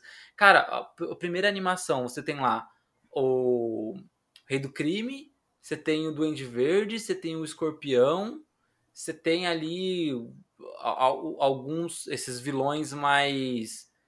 Tirando o Rei do Crime, que é um principal vilão, mas você tem uma porrada de vilões ali que é bem vilão B né? Que aparece pra, tipo, ter uma batalha ou outra. Cara, não, não, não interessa porque que o, o, o Duende Verde é um monstro, se ele é o Norman Osborn ou não. Não, não. não precisa explicar quem é o escorpião. Não precisa explicar nada, sabe? Explica quem precisou, que era a Doutora Octopus, o Uhum. Rei do Crime. Rei do Crime explica a raiva dele lá, o, e o lance da Vanessa, em um flashbackzinho que dura uns 10 segundos. É, eu acho que o que mais explica é o gatuno, né? Que é o, Que é o tio, do, do, do Miles. Então, Só. tipo. É, é- não, sabe, não precisa ficar explicando tanto, sabe? E, às vezes o Uhum. live action. Eu não sei se é o, o tipo de mídia ou as pessoas, o Hollywood entende que por ser pessoas de carne, né, carne real, assim, precisa ser mais veros- verossímil e explica mais coisa, e a animação as pessoas não se importam com isso, né? Então, meu, não explica. Faz, só faz, assim. Eu acho que isso contribui demais, demais pra história. Simplifica. Sim. Eu acho que vai ser uma ótima oportunidade de assistir no cinema. Porque eu não assisti o primeiro no cinema, assisti em casa só. Então, dessa vez eu vou, hein? Eu queria ver no IMAX, porque a trilha sonora do Aranha Verso é, É. fenomenal. Verdade, verdade. Voltamos pro MCU? Voltamos! Voltamos pro MCU, né? Porque dia 28 de julho sai o último filme do MCU do ano, né? Também com um monte de trocas de datas entre Guardiões, Homem-Formiga e esse, né? O The Marvels. É, a gente acabou. O The Marvels ia abrir essa nova fase, agora foi. Né, vai ser agora o terceiro filme. E a Marvel fica aí bastante tempo sem filme, né? Porque não tem mais filme do MCU em 2023. Então a gente tem só o filme da, da Capitã Marvel. Deve ter mais séries, né? A série da, da Disney Plus que a gente comentou que não tem data. Deve acontecer tudo, né, no, no- pelo menos a grande parte delas ali no, no segundo semestre para compensar isso. E The Marvels é o. Eu não, eu não sei, eu não, consigo, não tenho palavras para expressar o quanto eu não quero ver esse filme. Porque, tipo. É, é- Eu é acho uma- que acho que Vitor tá aqui pra fazer esse papel. De por que esse filme É. vai acontecer. É, então o Vitor, Vitor vai, ser, vai, vai, vai, vai ser o advogado bom. Então, Boa. eu vou, eu vou, Dificuldade. eu vou. Achou que ser advogado era fácil de É, gente? então, vai ter cá que, ser ó. advogado aqui da, do Marvel. Da- da Miss Marvels. Cara, é sequência de um filme que, que para mim é um- não, é, não é um horror, como um monte de gente fala. Eu acho que muito parte do, das críticas que falam mal do filme são críticas preconceituosas, por ser um filme com protagonista feminina. Eu acho sim que tem muito disso. É, não, Sim. não acho um horror. Mas também não é o supra-sumo da, da, da, da, da sétima arte, não é um dos melhores filmes da Marvel. É um filme mediano, né? Tem uma Profanar, profanar o Nirvana, cara. Não, pra mim não dá. A- Nirvana não. a Marvel, ela, ela já tem. Ela já tem. Ela tem. A maioria dos filmes dela são medianos. E eu acho que é isso, porque, né? São, você tem 30 filmes. A maioria são filmes médios, não são todos que são do caralho, excelente, né? Uhum. E Capitã Marvel tá nessa, então beleza, ok, entretenimento. Só que aí é uma sequência já, e aí já mudou de nome, já. Já não é Capitã Marvel 2, é The Marvels. Aí você fala, tá, por que, que mudou de nome? Porque já no segundo filme eles já vão começar a trabalhar um legado. E aí você vai ter a Photon, que eu não sei se vai ser chamada de Photon no filme, né? A Mônica Rambeau, que, é- que foi introduzida no WandaVision. E aí a gente vai ter a Miss Marvel, que foi introduzida na série própria, pra fazer ali um, trio junto com a Carol Danvers. Eu acho muito cedo já substituir a Carol Danvers, mas isso só mostra que a Marvel errou. Ou Uhum. eu não achei que, que eles erraram em Capitão Marvel. Eu de verdade não achei. Mas eles colocarem tantos outros personagens nesse segundo filme mostra que eles erraram, que eles tentaram fazer um negócio, principalmente acho que em Vingadores 3 e 4, eles é, colocaram uma expectativa muito grande ali na, na personagem, mas mostra claramente que eles pensaram em uma coisa que talvez não tenha dado certo, e muito desse não, não, dar certo pode ser até esses comentários machistas, e aí eles vão mudar de caminho. Mudaram. Claramente eles mudaram de caminho para fazer esse segundo filme. Não espero nada dele. Eu não achei que Miss Marvel foi, foi bom. Eu achei também de médio para ruim a série. A sei lá, talvez a única que se salva ali, que talvez eu queira mais ver, seja a Mônica Rambeau, porque eu gostei dela na, em WandaVision, mas. Entende? Tá tudo. é Muito um- largado, né? É, Parece muito meio incógnita. largado. É. Sabe? Não Antes do. Vitor defender, eu queria dizer aqui uma coisa bem polêmica, talvez polêmica, assim, para algumas pessoas, mas acho que talvez a gente vá concordar aqui. É, Capitã Marvel é, deu tão certo, assim, de história, quanto Thor, quanto Homem-Formiga. Eu acho que são filmes Concordo. que são medianos, os, os personagens não são nada demais, mas que tiveram outros filmes e conseguiram ganhar ali fãs, né? Capitã Marvel tem um peso muito grande de machismo, né? Das pessoas não conseguirem interpretar uma personagem feminina que não é subjugada, que, que acredita em si própria, que, que vai ali e é uma super-heroína foda. E aí acabou que foi isso. Foi um fracasso pela sociedade que vivemos também, né? Não, não só por ser um, um filme mediano. Acho que é, é isso. Bem, eu vou pegar um momentinho, porque assim, eu concordo nessa parte do. Isso foi um elemento que pesou muito pra Capitã Marvel, mas eu vou... é que eu não gosto do filme, eu não gostei da Brie Larson como Capitã Marvel. Isso porque eu gosto da. Apesar que ela também é babaca nos quadrinhos. Eu gosto dela, mas não gosto da personagem. Tipo, eu, eu gosto da personagem, mas aquele, sabe aquele personagem que é ruim, que você não gostaria de conviver, mas você gosta de ler a história que tá ele? Sim, sim. em resumo por aí, é que o que me incomoda muito em Capitã Marvel é que ele é um filme muito deslocado. Ele parece o A Viúva Negra. É um, tipo assim, tá, ela veio, ia ser aquele hype lá que ela ia ajudar, e aí eu não comprei a Carol Danvers. Então, pra mim, trocar se é um acerto ou se é um erro é uma coisa que a gente ainda vai precisar ver. Porque eu compro muito mais a Kamala Khan e a Monica Rambeau do que a Carol Danvers que eles construíram nesse universo. Então, assim, pô, eu acho que vai ser um filme legal, acho que vai ser uma aventurinha bacana, mas eu não sei o que esperar, porque. Não sei. É, e não É tem nada, difícil. né? Não tem vilão, Não tem não tem trama, a gente não sabe de nada, a gente não sabe. que eles vão trazer. A gente É, não eu, sabe. eu sei que a, a atriz da Kamala Khan e a da Monica Rambeau e a, a Brie Larson senti que ela deu uma melhoradinha. É porque a, a Brie Larson, eu tenho a impressão de que quando ela conta a cena com as pessoas, as pessoas não gostam dela. Aí fica um ar que eu fico, eita, preula. Não sei porquê. É, tem uns bagulho de bastidores, na verdade, né? É, é por conta disso. Aí, sei lá. Mas é difícil defender, é difícil. É, não vamos ver. Talvez tenha algum impacto com invasão secreta por causa dos Skrulls. Pode ter uma guerra Kree-Skrull ali. Não sei. pode ser seria algo interessante. É. É, pensando por esse lado. É porque tá uma bagunça, porque agora, a- em tese, a Monica Rambeau e a Kamala são mutantes. Então, tem que ver isso aí, né?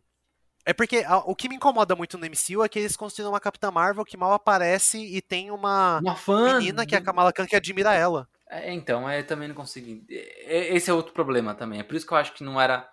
Que a Miss Marvel veio, a Miss Marvel veio muito antes. Era Sim. pra Miss Marvel ser apresentada depois Ela é do bem segundo precoce. filme. Ela é bem É, precoce. É, era pra ter. ah, eu entendo um filme da Monica Rambeau junto com a Carol Danvers, mas eu acho que a Miss Marvel ela só tinha que ser, ser apresentada depois disso. Depois de ter mais filmes com a Carol Danvers e não antes. Então, é porque a própria Kamala, ela é uma personagem meio complicada, porque assim, você consegue mexer muito com ela num arco adolescente, mas eu particularmente não gosto muito dela nos Vingadores. Tipo, porque ela é muito criança. Que nem o Homem-Aranha adolescente, adolescente, adolescente, ele participando de coisas dos Vingadores eu não acho tão legal. Tanto que as histórias que ele participa dos Vingadores, ele já tá mais velho, ele já é uns- um cara de uns 25 anos, quase 30, dependendo da história. E aí eu sinto que a Kamala ela fica meio deslocada. Ela, ela, se ela fosse uma coisa mais à parte, mais urbana, mais microverso, eu acho que talvez ficasse mais legal. Mas é igual Ele- é igual o Peter, né? O Peter do MCU é chato pra caramba nos Vingadores. Ele é chato É, também no- nos exatamente. filmes dele, tá? Mas é que junto com os Vingadores é bem chato. Uhum. É porque ele destoa, né? Tipo, tá todo mundo lá preocupado com uma ameaça e o Peter não sabe usar o traje dele, sabe? Aí, tipo, oh, meu Deus do céu. é, é muito distoante. Então, eu, eu acho que ele vai entrar em, em tom agora. né? Sim. Mas a gente não sabe nem quantos filmes vai ter. Esse é o problema. É, exato. Cara, Agora que o cara entra no tom vai ter um filme. Por falar em Homem-Aranha, ó, ó o gancho. Ó, ó, ó, ó, Vamos- como ele vem. Ó, ó, ó, Fechar, é o próprio Capitão Gancho. Quem que é o Peter Pan? Fechar, vamos fechar a participação da, da Marvel no cinema, séries, etc. Com um filme que faz parte do universo do Homem-Aranha ali feito pela Sony. Que na verdade é um universo do Homem-Aranha que não tem Homem-Aranha por enquanto, né? Que teve ali o Venom, teve o Morbius, o Abutre saiu do MCU e foi pro Morbius. Não entendemos por que, mas isso aconteceu. E o próximo filme desse universo é o Craven, o Caçador. É, estreia dia 6 de outubro. Né? Vale lembrar que ele é interpretado pelo Aaron Johnson, que fez o Mercúrio né, no MCU, que, morreu, que apareceu ali rapidinho no Capitão, no Capitão América 2, na cena pós-crédito. Depois aparece no Vingadores 2 e morre. Que é, O que É. esperar de Craven? O que, que vocês. Putz, eu falo depois, vai. O que, que vocês. Não sei. Pode ir, Vitor. Fique à vontade. É, eu, deba- eu debati com o Tico antes da gente começar. No mundo dos sonhos, onde há esperança, numa realidade em, que dá, em que dá pra ser feliz gostando de filmes produzidos sobre vilões da Sony, eu acredito que eles poderiam fazer uma coisa pegada à última caçada de Craven. Uma coisa de tipo, ele caçador, eh, ele tentando se provar como uma, realmente a. É, é que tem- ele tentando se provar como um caçador, e aí, tipo, ele fazendo loucuras pra isso. E ao mesmo. Só que aí é aquela coisa, ele ainda tem que ser um anti-herói. Então teria que ser um filme pegada Coringa. E ele se mostrando como um personagem que, que, que tem valores e que existem coisas na sociedade. Porque que nem. Existe um debate que eu acho muito interessante. Tem um livro que eu li há muito tempo que eu não lembro. que eu nem lembro o nome dele. Que era sobre um cara e o que a caça significava pra ele.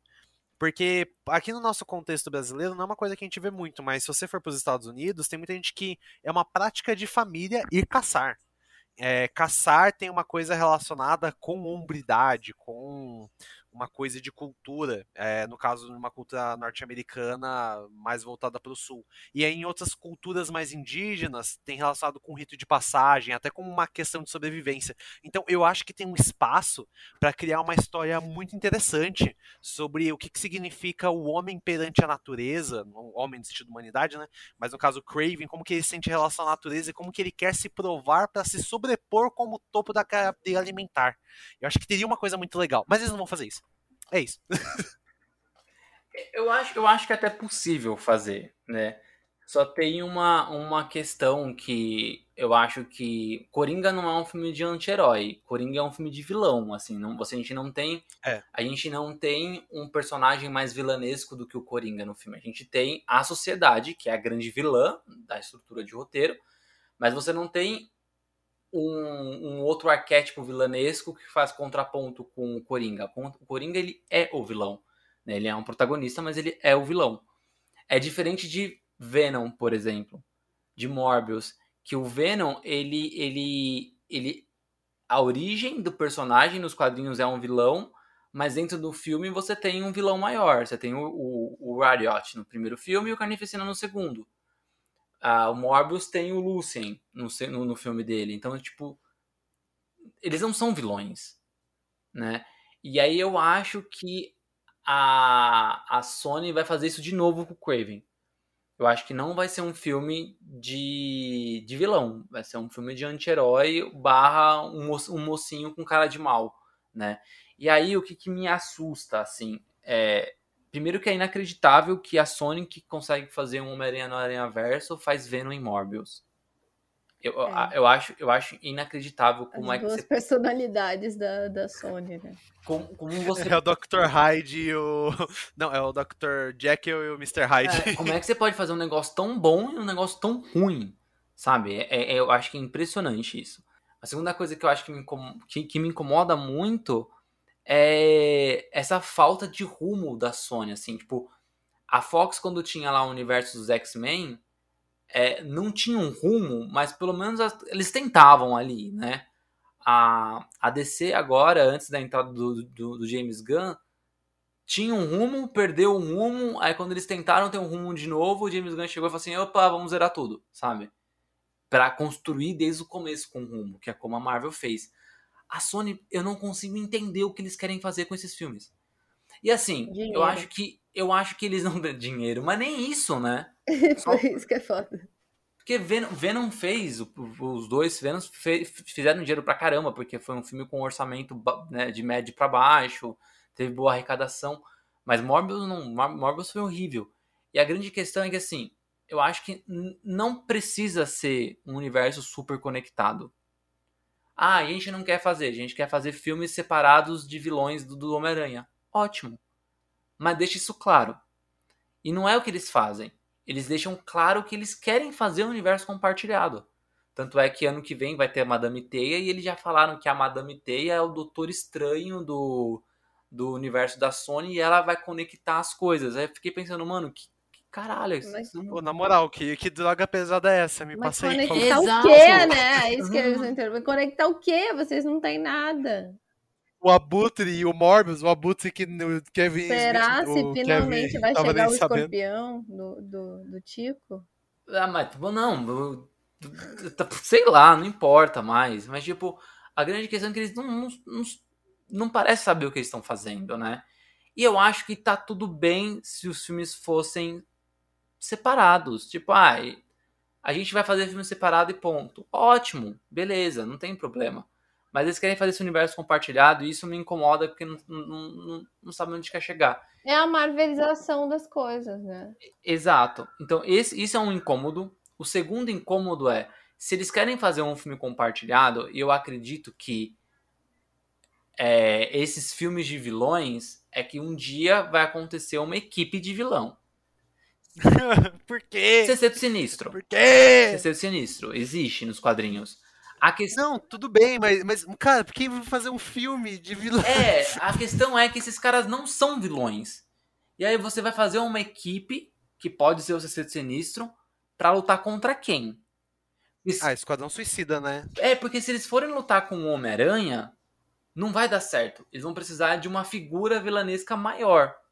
Porque eles não são mais vilões, eles se tornaram anti-heróis ou vilões com cara, ou, herói com cara de mal. De- deixa eu brisar um pouco, Tico, mas e se uma história em que, por exemplo, um Norman Osborn aparece e junta pra essa equipe de sextetins pra acabar com o Homem-Aranha, eles descobrem que o Homem-Aranha não é mal e, tipo, que o Norman é babaca, eles reveem os conceitos e depois se juntam pra enfrentar o Norman. Eu acho mais fácil abrir o multiverso, pegar um Homem-Aranha mal e eles atrás desse Homem-Aranha mal. Até porque o Norman Osborn já foi apresentado e foi o William Defoe. O William Defoe não vai participar dessa bosta. Não, mas tem um outro. Tem um outro. Ah, o outro que esqueceu. Eu, eu acho que a Sony, eu acho que a Sony tem um acordo com a Marvel sobre a utilização de personagens. Hum, pode ser. É, não sei, eles usaram um abutre sem pedir. é, o que eu fiquei sabendo era que o Kevin Feige não sabia Você parece que ele o não que sabia. falou em entrevista. Parece que ele não sabia, né? É que o Kevin Feige também mete do louco, né? É, é, é. Não, por favor, né? Ai, eu não sei. Aham, Ah, não aham. sabia. Porque, Ah, porque foi sabia. ruim. Porque foi ruim, É. aí ele falou que não sabia. Se fosse uma puta conexão e desse super certo e Morbius fizesse um bilhão de dólares, ele ia falar que ele fez parte da, da concepção. É, Isso é verdade. vai acreditar. Tá bom, vai acre- tá bom. Você, é, é, Ac- Acredite, Ai, no é argumento. tão a cara do Kevin Feige. tá até acredite em executivo mesmo. Eu, Bom, Nossa. no final, é, é isso que me incomoda, só pra né, simplificar, isso que me incomoda muito nesses filmes. E aí, quando vem o Craven, eu olho o Craven, eu acho um ator bom até. O Aaron Johnson eu acho um ator legal. E aí eu olho pra ele, assim, tá, dá pra sair um bom filme do Craven aqui? Dá. O Victor falou da, da última caçada de Craven. Pô, legal, se ele tivesse no lugar do Homem-Aranha, coloca um outro alvo. Não sei, pô, beleza? Dá pra fazer? Ou até dá pra, dá, dá pra ser um indício de no futuro adaptarem a última casada de Craven com o Homem-Aranha. Ok. é, ó, a- até dá. Imagina, o Craven é um cara que foi criado no negócio de caçada, lá nos, rito, nos, rito, nos rituais que tem na África, papapá. E aí tem um maluco que tá junto com ele. E aí o cara passa dos limites e o Craven vê que não é bem isso e blá blá blá. Ah, dá um roteirinho, dá um roteirinho. Dá, mas aí tem um problema que eu tô deixando ele pro final só pra acabar o episódio. Aaron Johnson fez um comentário sobre o filme do Craven e ele falou que ele gostou muito do personagem dele porque é um personagem que protege os animais. Ai, Deus. Eu vou coringar. Eu vou coringar. Tá.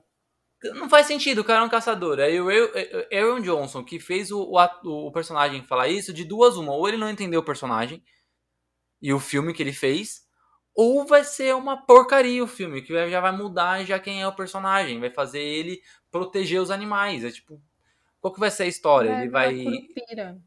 Ele, ele vai lutar contra um leão gigante porque o leão vai matar um cervo e ele vai ficar chateado? É. Ai, cara. Assim, vocês falando sobre. Não, assim, eu- até perguntei antes de começar, né? Se o Craven já tinha participado do Ultimate, né? Do, do- dos desenhos do, Homem-Aranha. Vi que ele participou. Mas é que é uma participaçãozinha mesmo.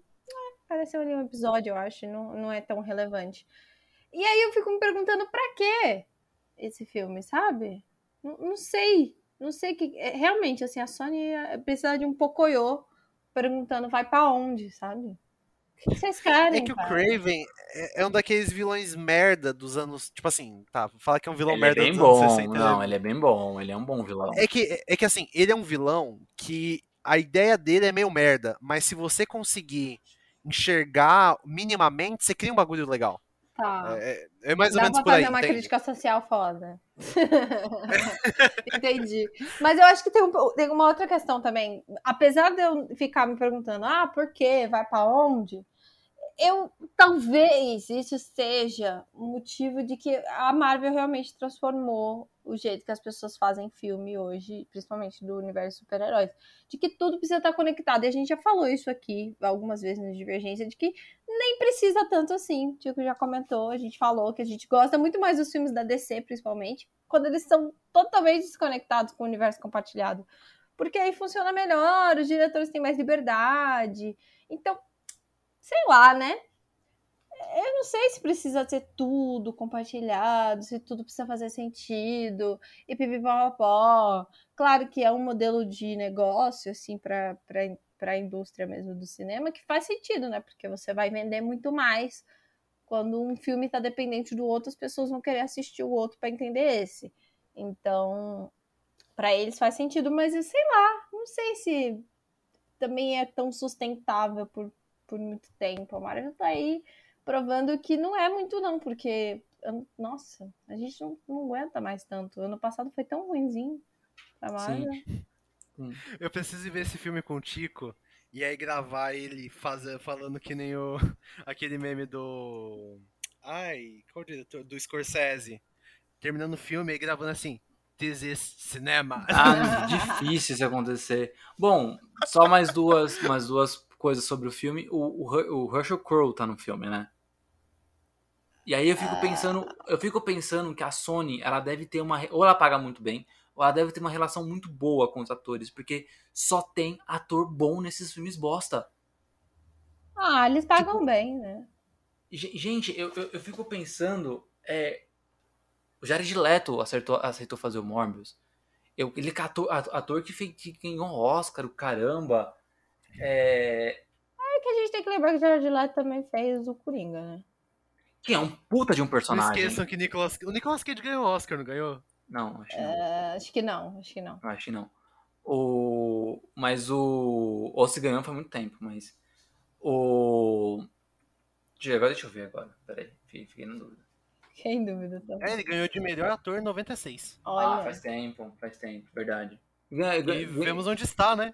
Ah, é, mas, eu, mas eu acho que o Nicolas Cage ele não é um ator ruim. Eu acho que ele faz muito filme porque ele tá endividado. E aí acaba aparecendo um filme ruim. Né? É gente como a gente, né? Precisa pagar boleto, é... trabalha em tudo quanto é lugar. Um dia eu quero ir pros Estados Unidos e dar uma birita pra ele. Fala, toma.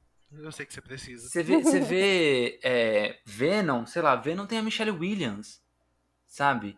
Tem o, o Riz Ahmed, o, o Woody Harrison, ele é meio. As pessoas. Ele é um puta ator, mas as pessoas não enxergam ele como um puta ator. Então ele faz um monte de filme bosta mesmo. Mas, tipo, sei lá, Michelle Williams tá no filme. Você fala, como é que ela aceitou fazer isso? Né? E aí ela não fez só o primeiro, como ela também fez o segundo. E já no roteiro do primeiro, ela virava o Venom e ela beijava o cara. Aí você fala, mano. E ela continuou, né? Então eu não sei, eu não sei como a Sony consegue trazer esses caras, não dessas pessoas, esses atores bons, eu não sei. De verdade, eu não. Será que não deve ser aqueles acordos doido, tipo o do, do Christian Bale? Ah, sei lá, sei lá.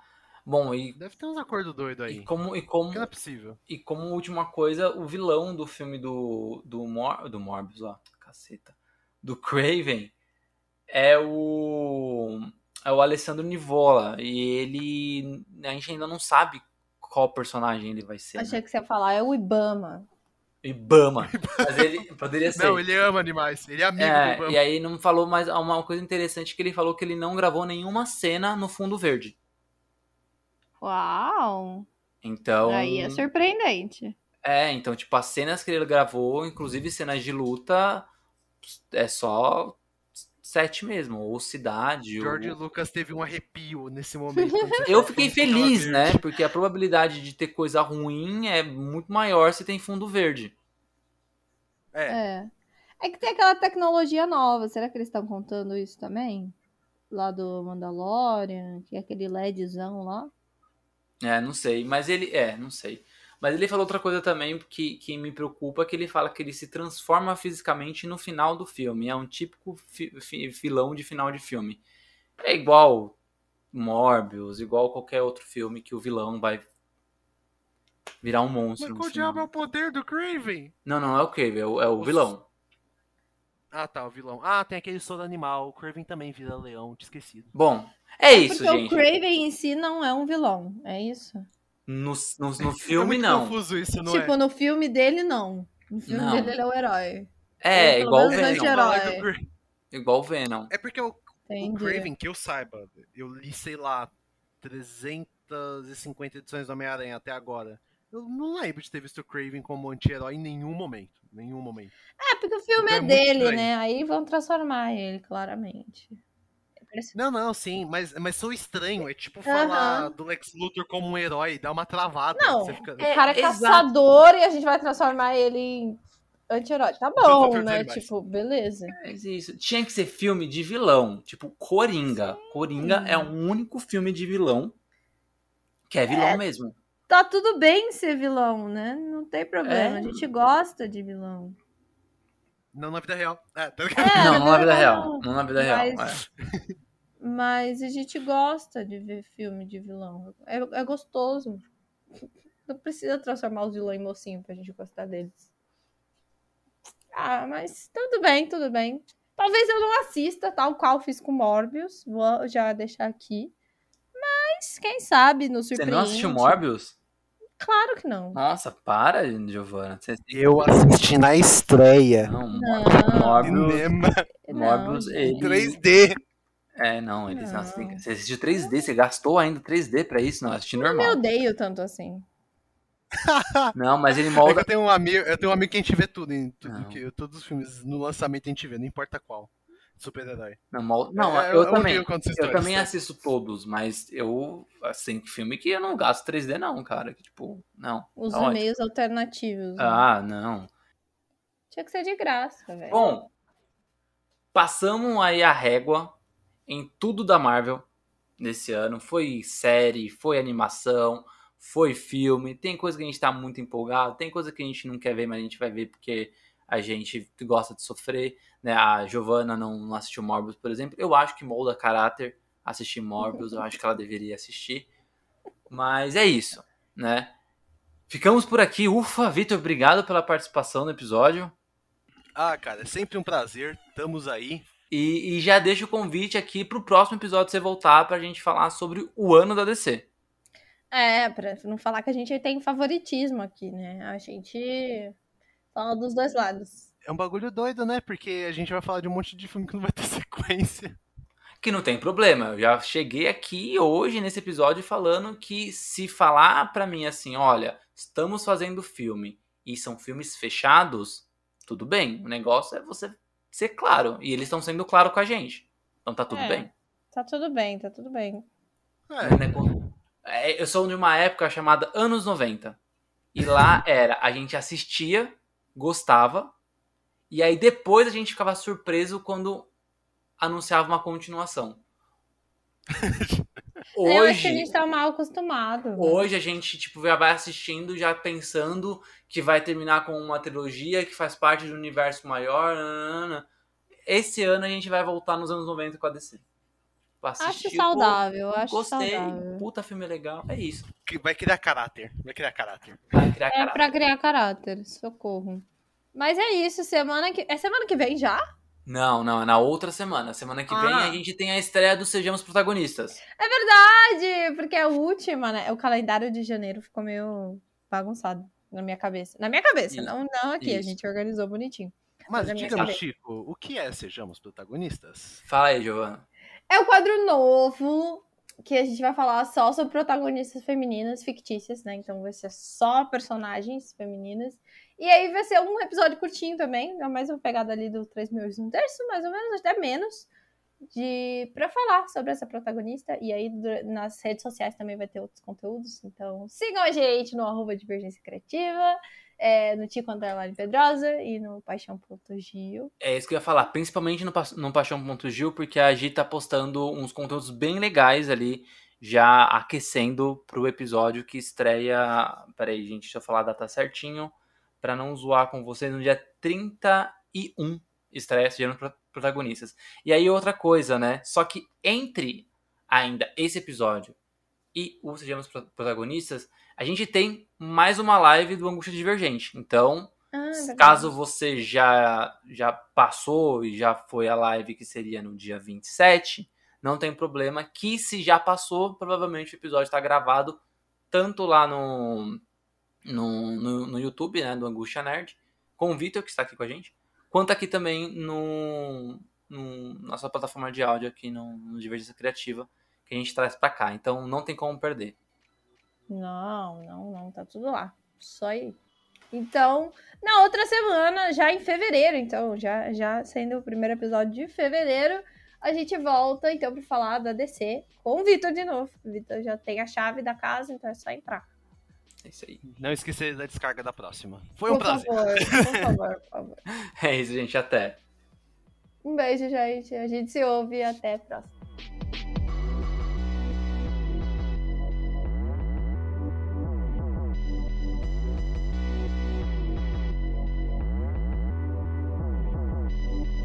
Você acabou de ouvir esse episódio maravilhoso e não sabe mais o que pode fazer da sua vida? Pois siga a gente nas redes sociais. Podcast, arroba Divergência Criativa, ilustradoras, arroba anarte.soa, com dois N's, e arroba itsartv. Apresentadores, arroba Tico, underline Pedrosa e arroba paixão.gil. Entre também no nosso site, divergenciacriativa.com.br. Te vejo na próxima!